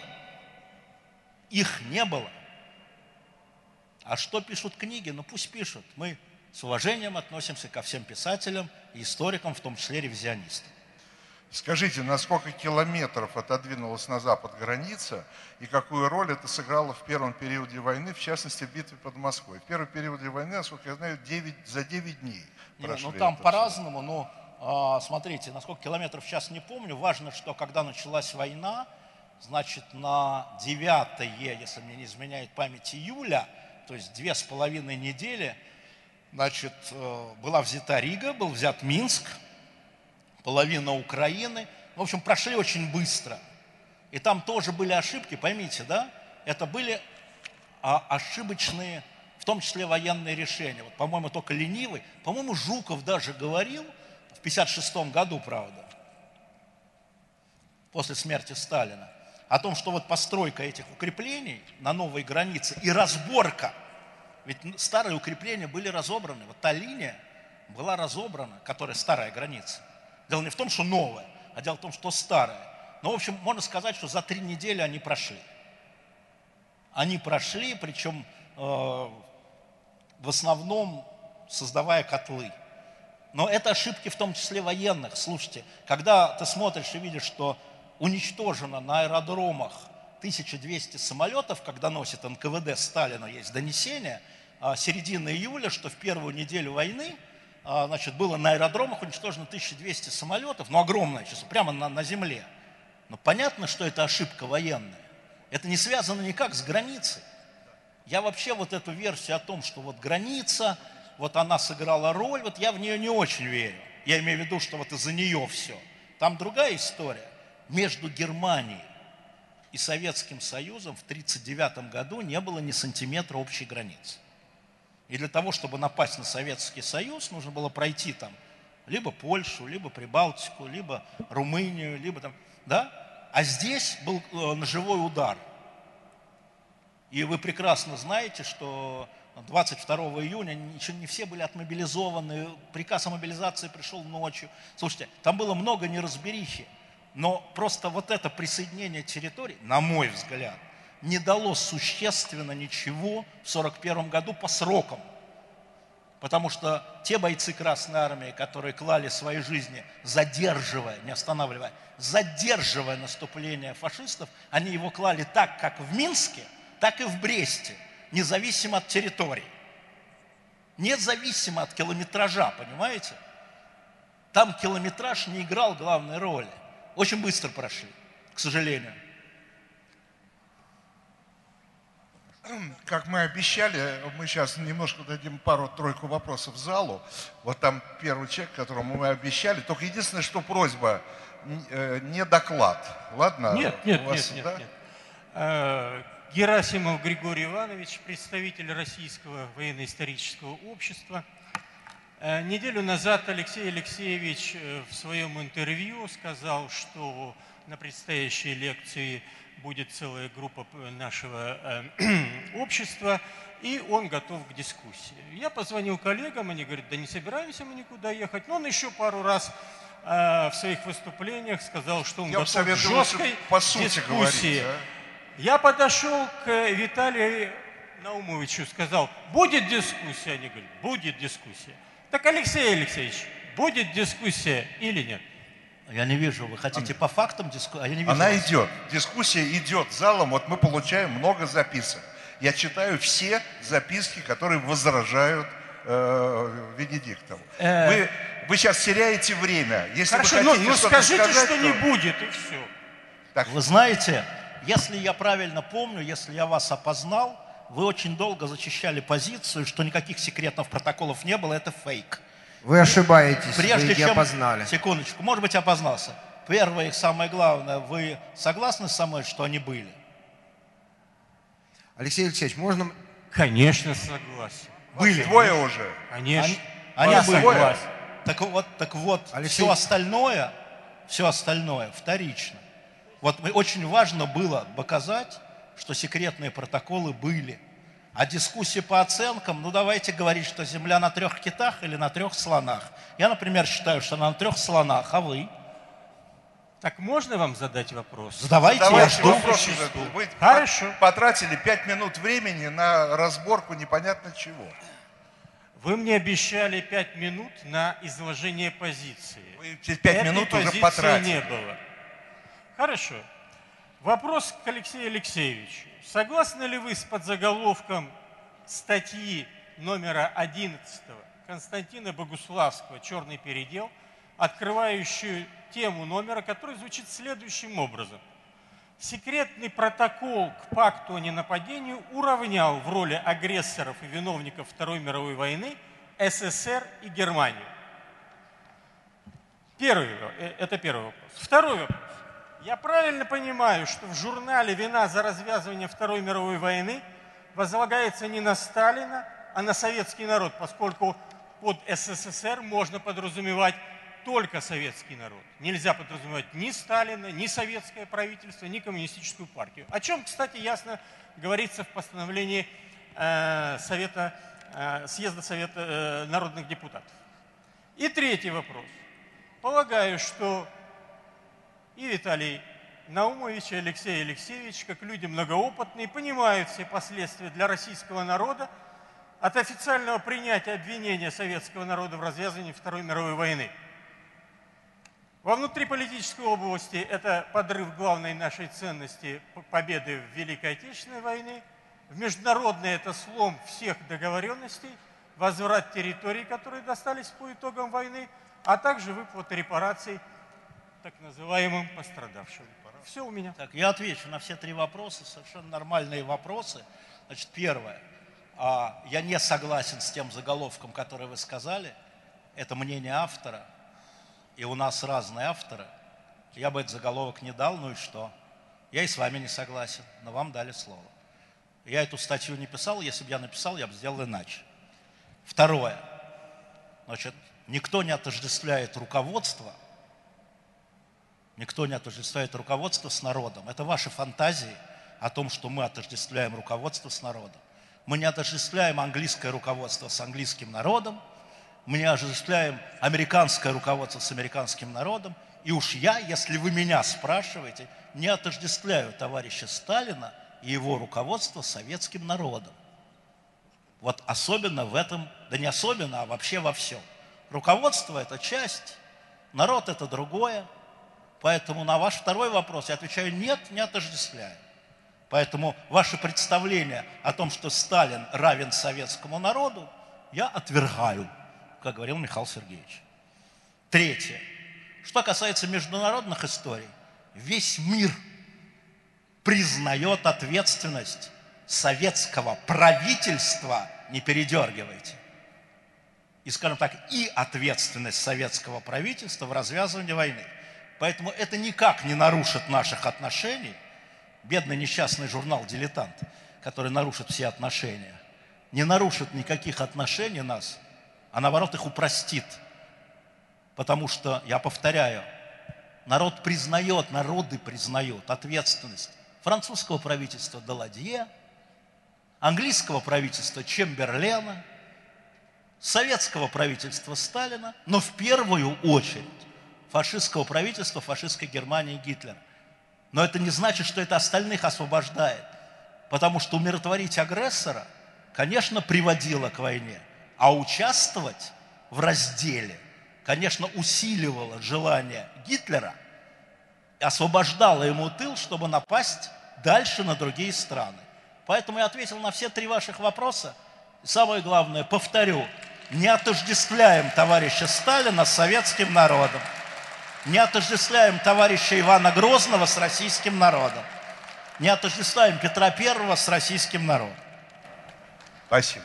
Э, микрофон вам, э, да. Анатолий, не помню ваше отчество. Анатолий Кошкин, доктор исторических наук, политический обозреватель Федерального агентства «Регнум». Алексей Алексеевич, вот вы не ответили правильно на заданный вопрос сегодняшнего собрания. Там написано «Зачем?».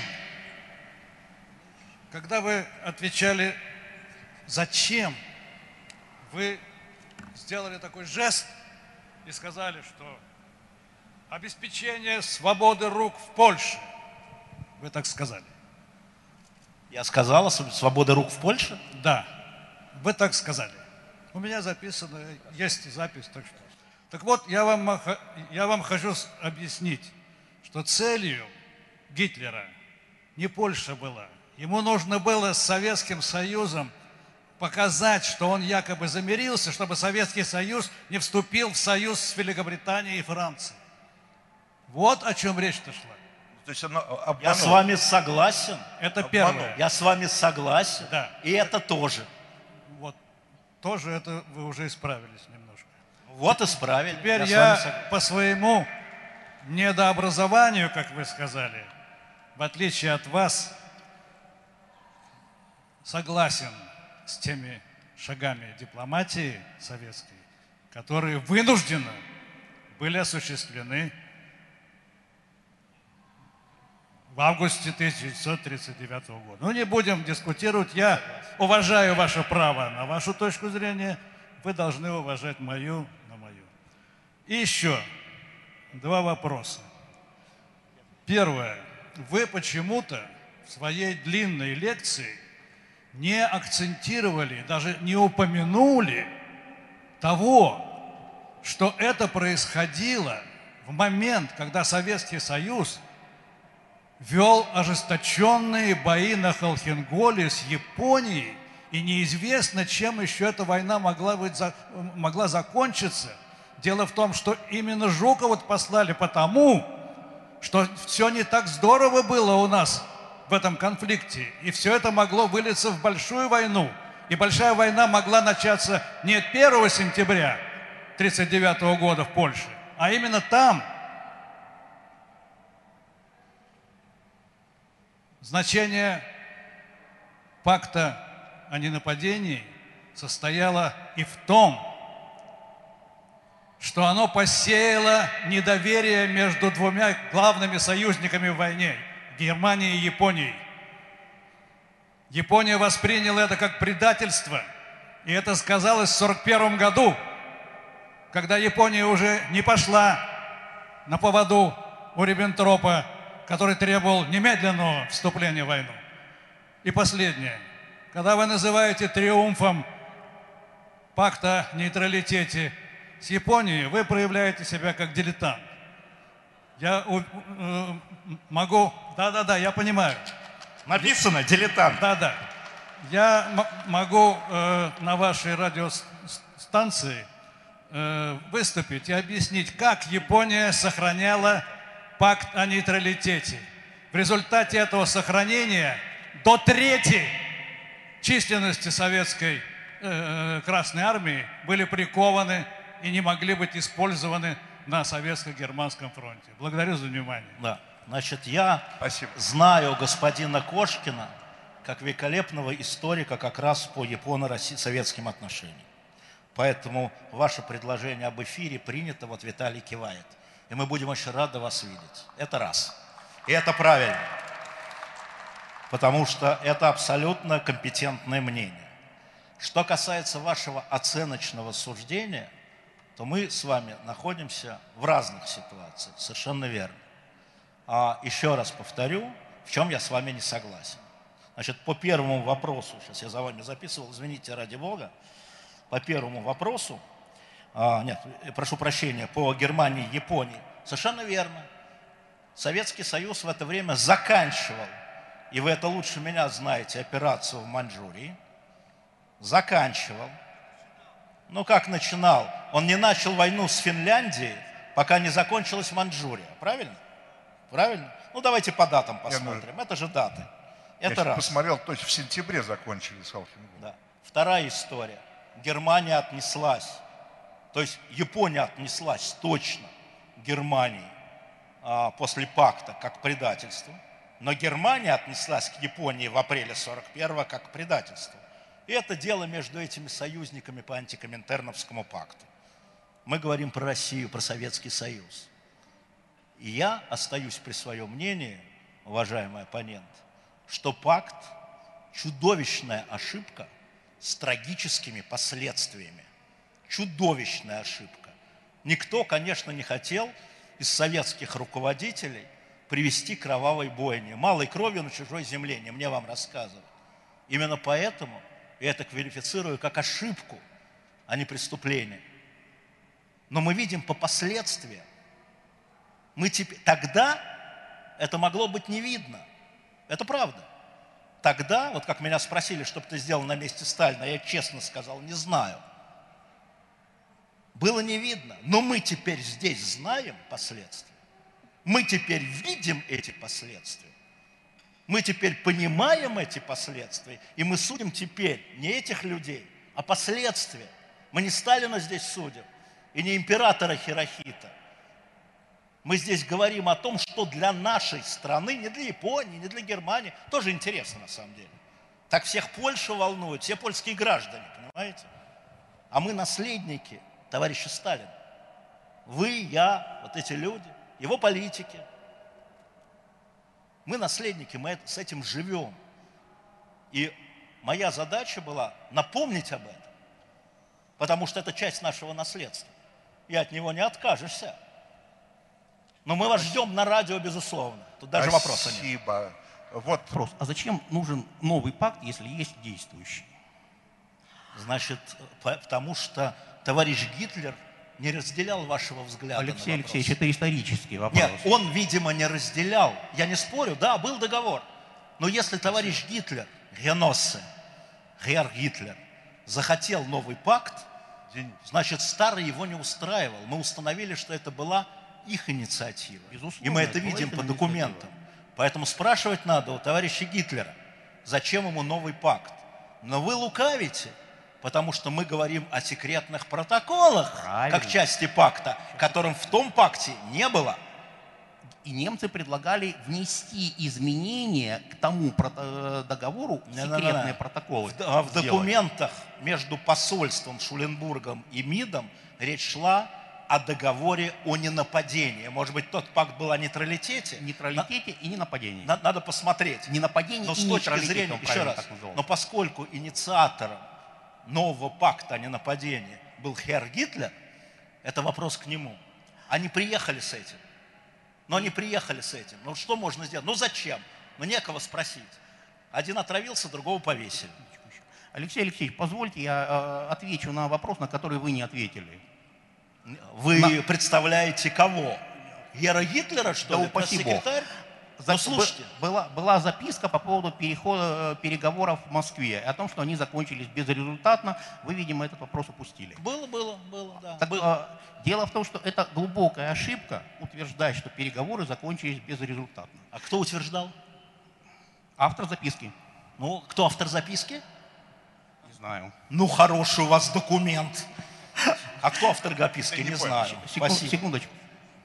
Просто 23 э, июля господин, э, вернее, товарищ Молотов заявил, что все вопросы с э, английскими и французскими дипломатами урегулированы. Остался один единственный вопрос э, о косвенной агрессии.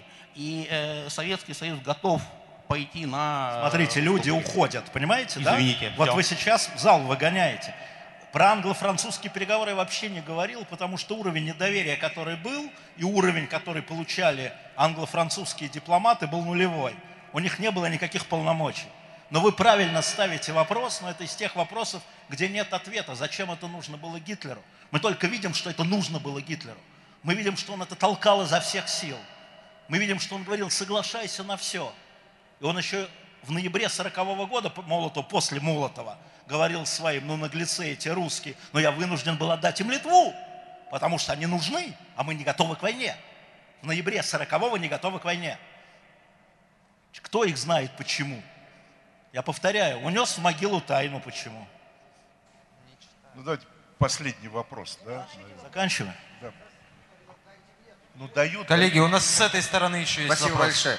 Алексей Алексеевич, большое вам спасибо, что вы дали нам микрофон, хоть один вопрос или два, А, что вы на свои дилетантские чтения пригласили все-таки историков, а мы благодарим и всех тех, кто э, пришел.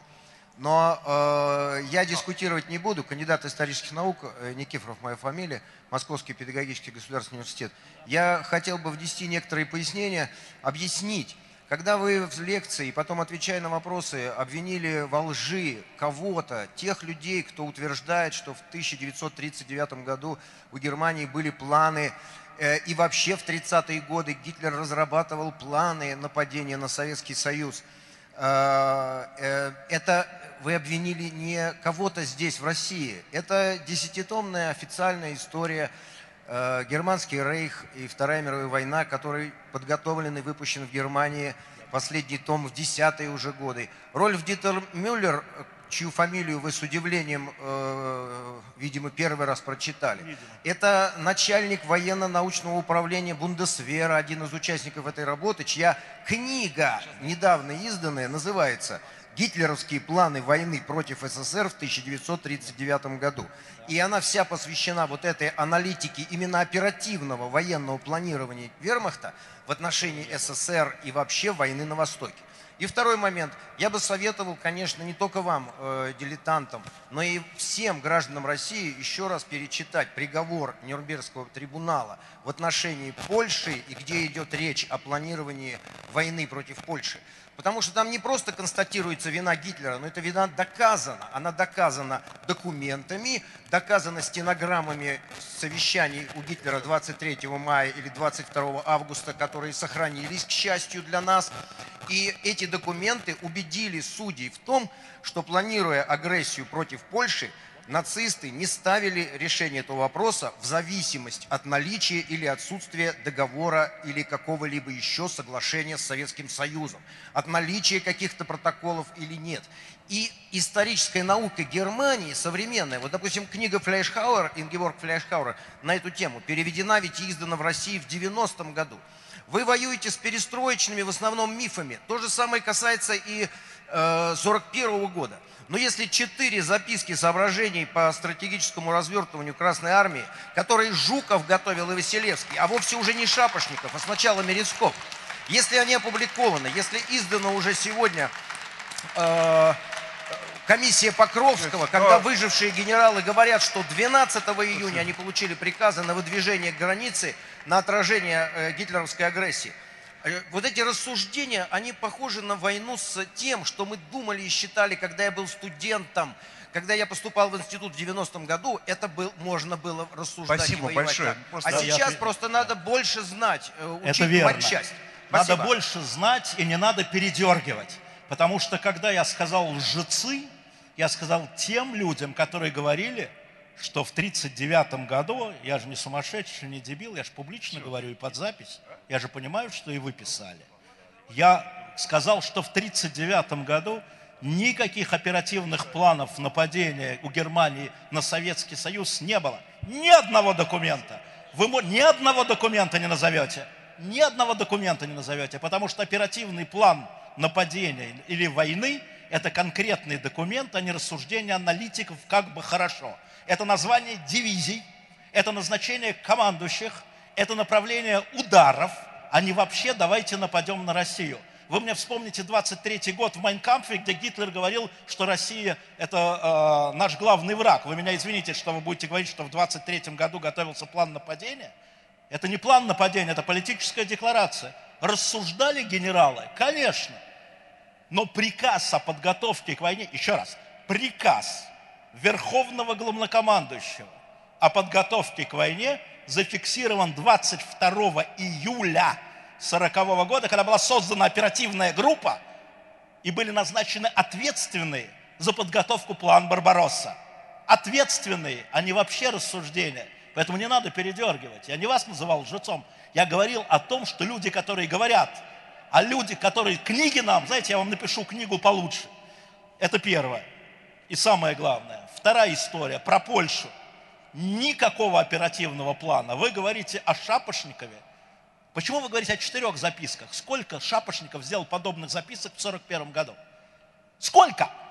Про разных, про разные угрозы. Сколько шап... Вы назвали фамилию Шапошников, не я. Я фамилию Шапошников вообще не называл. Да, да, вы же не слушали. Вы же весь в себе. История заключается в том, что вы вправе трактовать это как угодно. Но когда в дело вступают документы, вы их должны признавать как историк. А отсутствие документов заменять своими измышлениями вы тоже можете. Но это не значит, что я буду с вами согласен. Спасибо вам большое. Для баланса на нас обижается правый фланг. Мы один вопрос оттуда хотим задать. Вот у вас микрофон уже, давайте. Здравствуйте, меня зовут Дмитрий Катарин, я историк. У меня к вам два вопроса. Во время лекции вы заявили, что э, 16 сентября посол Польши в Москве обратился к советскому руководству с просьбой об оказании военной помощи в отражении немецкой агрессии. Как это соотносится с майскими переговорами советской, французской и английской делегаций, где главным камнем преткновения при сдерживании агрессора, под которым подразумевалась нацистская Германия, был отказ Польши пропустить Красную Армию через свою территорию. Я вас- Это первый вопрос. Пожалуйста, второй вопрос. Я очень долго ждал. И второй вопрос. Как вы считаете, вот сегодня э, для меня, как для историка, всегда важным является понять не только последствия того или иного исторического явления, факта, события, но и причины, которые привели его возникновению. Именно этому меня учили на историческом факультете Уральского государственного университета. Причина не менее важна, а иногда и более важна для понимания сути исторического процесса. Скажите, пожалуйста, заключение Сталина, ну, заключил Молотов, но понятно, что Сталин был прекрасно осведомлен о том, что происходит. Заключение пакта Молотова-Риббентропа – это желание Сталина распространить, расширить зону советского влияния в Восточной Европе, или это желание обезопасить Советский Союз от возможного единого антисоветского блока фронта в Европе, когда он понял, что договориться с Западной Европой, которая все-таки активно направляла агрессию Германии на восток Европы, невозможно. Спасибо. Но видите, вы хотите задавать вопросы, хотите, чтобы я отвечал на ваше заявление. Давайте я все-таки отвечу, с вашего позволения, на ваш вопрос. Значит, первый вопрос, а, вы так долго задавали его, что... А, Польша. Послушайте, уже никаких переговоров Англии и Франции не было. Уже 16 дней германская армия утюжила Польшу. И несчастный посол, по-моему, Феликс Жибовский, да, спасибо, Жибовский спрашивал, будете помогать или нет. Потому что был договор о нейтралитете, не о помощи. А куда ему еще было? Что нужно делать? Был польский посол в Советском Союзе, который еще не напал. Что должен был делать польский посол, который не знал о секретных протоколах? Он выполнял свою работу. Он шел и просил помощи. У него ничего другого не было, потому что 16 сентября – это немцы утюжат Польшу. Уже нет никакой английской делегации, французской, никого нет. Уже Франция объявила войну, Англия объявила войну, они там стоят, выдвигаются. Как известно, у Англии сухопутных войск не было. Что тут делать? Почему он это сделал? От отчаяния, наверное. Он это сделал, наверное, от отчаяния. Я не знаю, как вы бы повели себя, или как я повел бы себя, если бы вашу страну утюжили, а вы можете дойти до председателя Совета Министров. Вот в чем дело. Что касается причин – но у меня есть только записки Димитрова. Если бы Сталин хотел обезопасить, почему он предложил делить Европу? Это же не, не, вы, вы послушайте, это же не Гитлер предложил делить Европу. Это же не Гитлер предложил протоколы. Посмотрите переговоры Молотова в сороковом году. Да? Советские историки сначала считали, что протоколов нет. И мы это читали. Товарищ Молотов – уверял, что протоколов нет. Товарищ Молотов, который их подписал, говорил о том, что я в курсе, я нету в беседе с писателем Чуевым. Как было не поверить человеку, которому приписывались протоколы? Врал, оказывается. А советские историки ему верили, я ему верил. А как же? Председатель Совнаркома, министр иностранных дел говорит, что никаких документов не было. А как не верить-то? А кому верить-то? Сборнику Госдепа 48 года, так фальсификаторы истории. Теперь о причинах. Я вам сказал, у нас есть документ, это дневник Димитрова, рассекреченный в 97 году. Да? Я вижу. Нет, я второй раз тоже могу. Вообще надо два раза, конечно, сейчас. Мне надо, надо. Понимаете, в чем дело, да? Можно много верить или не верить. Вообще слово верить, да, вера не нуждается в доказательствах. Вот я верю, что все правильно. Ну и верь на здоровье. Я что, тут убеждать кого-то пришел? Я вам скажу страшную вещь. Я пришел посеять сомнения. Я пришел посеять сомнения, те, которые бродили во мне. Изучая документы, читая реакцию, смотря дневники, читая письма, да, я становлюсь богаче. Я понимаю, что нельзя судить в черно-белом цвете. Вы можете считать в черно-белом цвете. Причины да всегда причины многочисленны. Да всегда они непросты в таких вещах. Но мы знаем реакцию, когда товарищ Сталин, по словам товарища Димитрова, а у нас другого нет, говорил им, вот пока две группы капиталистов дерутся, мы свое возьмем. И начал брать. Он же начал брать. Это что, была безопасность? нападение на Финляндию и превращение Финляндии во врага во время Второй мировой войны при осаде Ленинграда, это что, усиление безопасности? Присоединение Бессарабии и Буковины и допуск к Плоэшти после этого немцев – это усиление безопасности? Ну, тогда можно сказать, что товарищ Сталин ошибся. Я ровно про это и говорю. Я и говорю, что это была ошибка. Вы считаете, что это было правильно. У нас с вами разные точки зрения. Ну и на здоровье. Я не знаю, почему я должен присоединяться к какой-то точке зрения. Я не зову никого присоединиться к своей. Дилетантские чтения, они потому и дилетантские, что мы каждый раз делимся сомнениями. Мы видим не все однозначно. И когда новые документы открывают новые грани, надо подумать, сказать, слушай, а все было вот не так просто-то, как меня в школе учили. Вот, вот некоторые люди поступили в университет в 90-м году, а я поступил в университет в 73-м году. И могу вам сказать, что меня учили ровно как и вас. К сожалению. Все, да?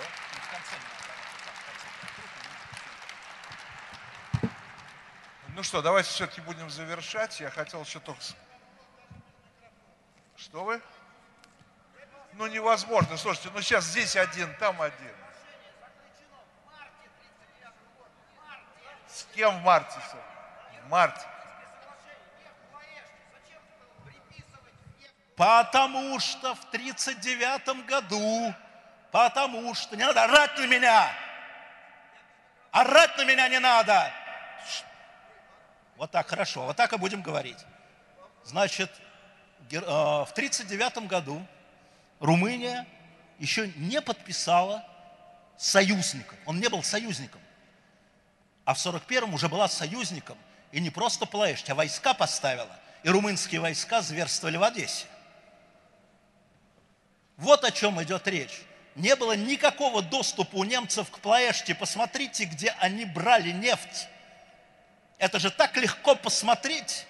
Они наступление остановили, у них не хватало горючего. Они рвались к этой нефти и получили ее в сороковом году. В сороковом. Завершаем. Я вас очень прошу. Э, спасибо большое. Два слова Спасибо я хотел большое. сказать по поводу журнала «Дилетант». За 8 лет, подождите, подождите, подождите, подождите, не надо. За 8 лет, да, за 8 лет существования журнала «Дилетант». Вы представляете себе, сколько раз мы слышали упреки и говорят, а, дилетант. Да? Так что сегодня с этой точки зрения ничего нового сказано не было. Но у нас есть заготовленная фраза, на всякий случай для тех, кто обвиняет нас в дилетантизме. Ноев ковчег строили дилетанты, а Титаник профессионалы. Вот на этом мы завершаем.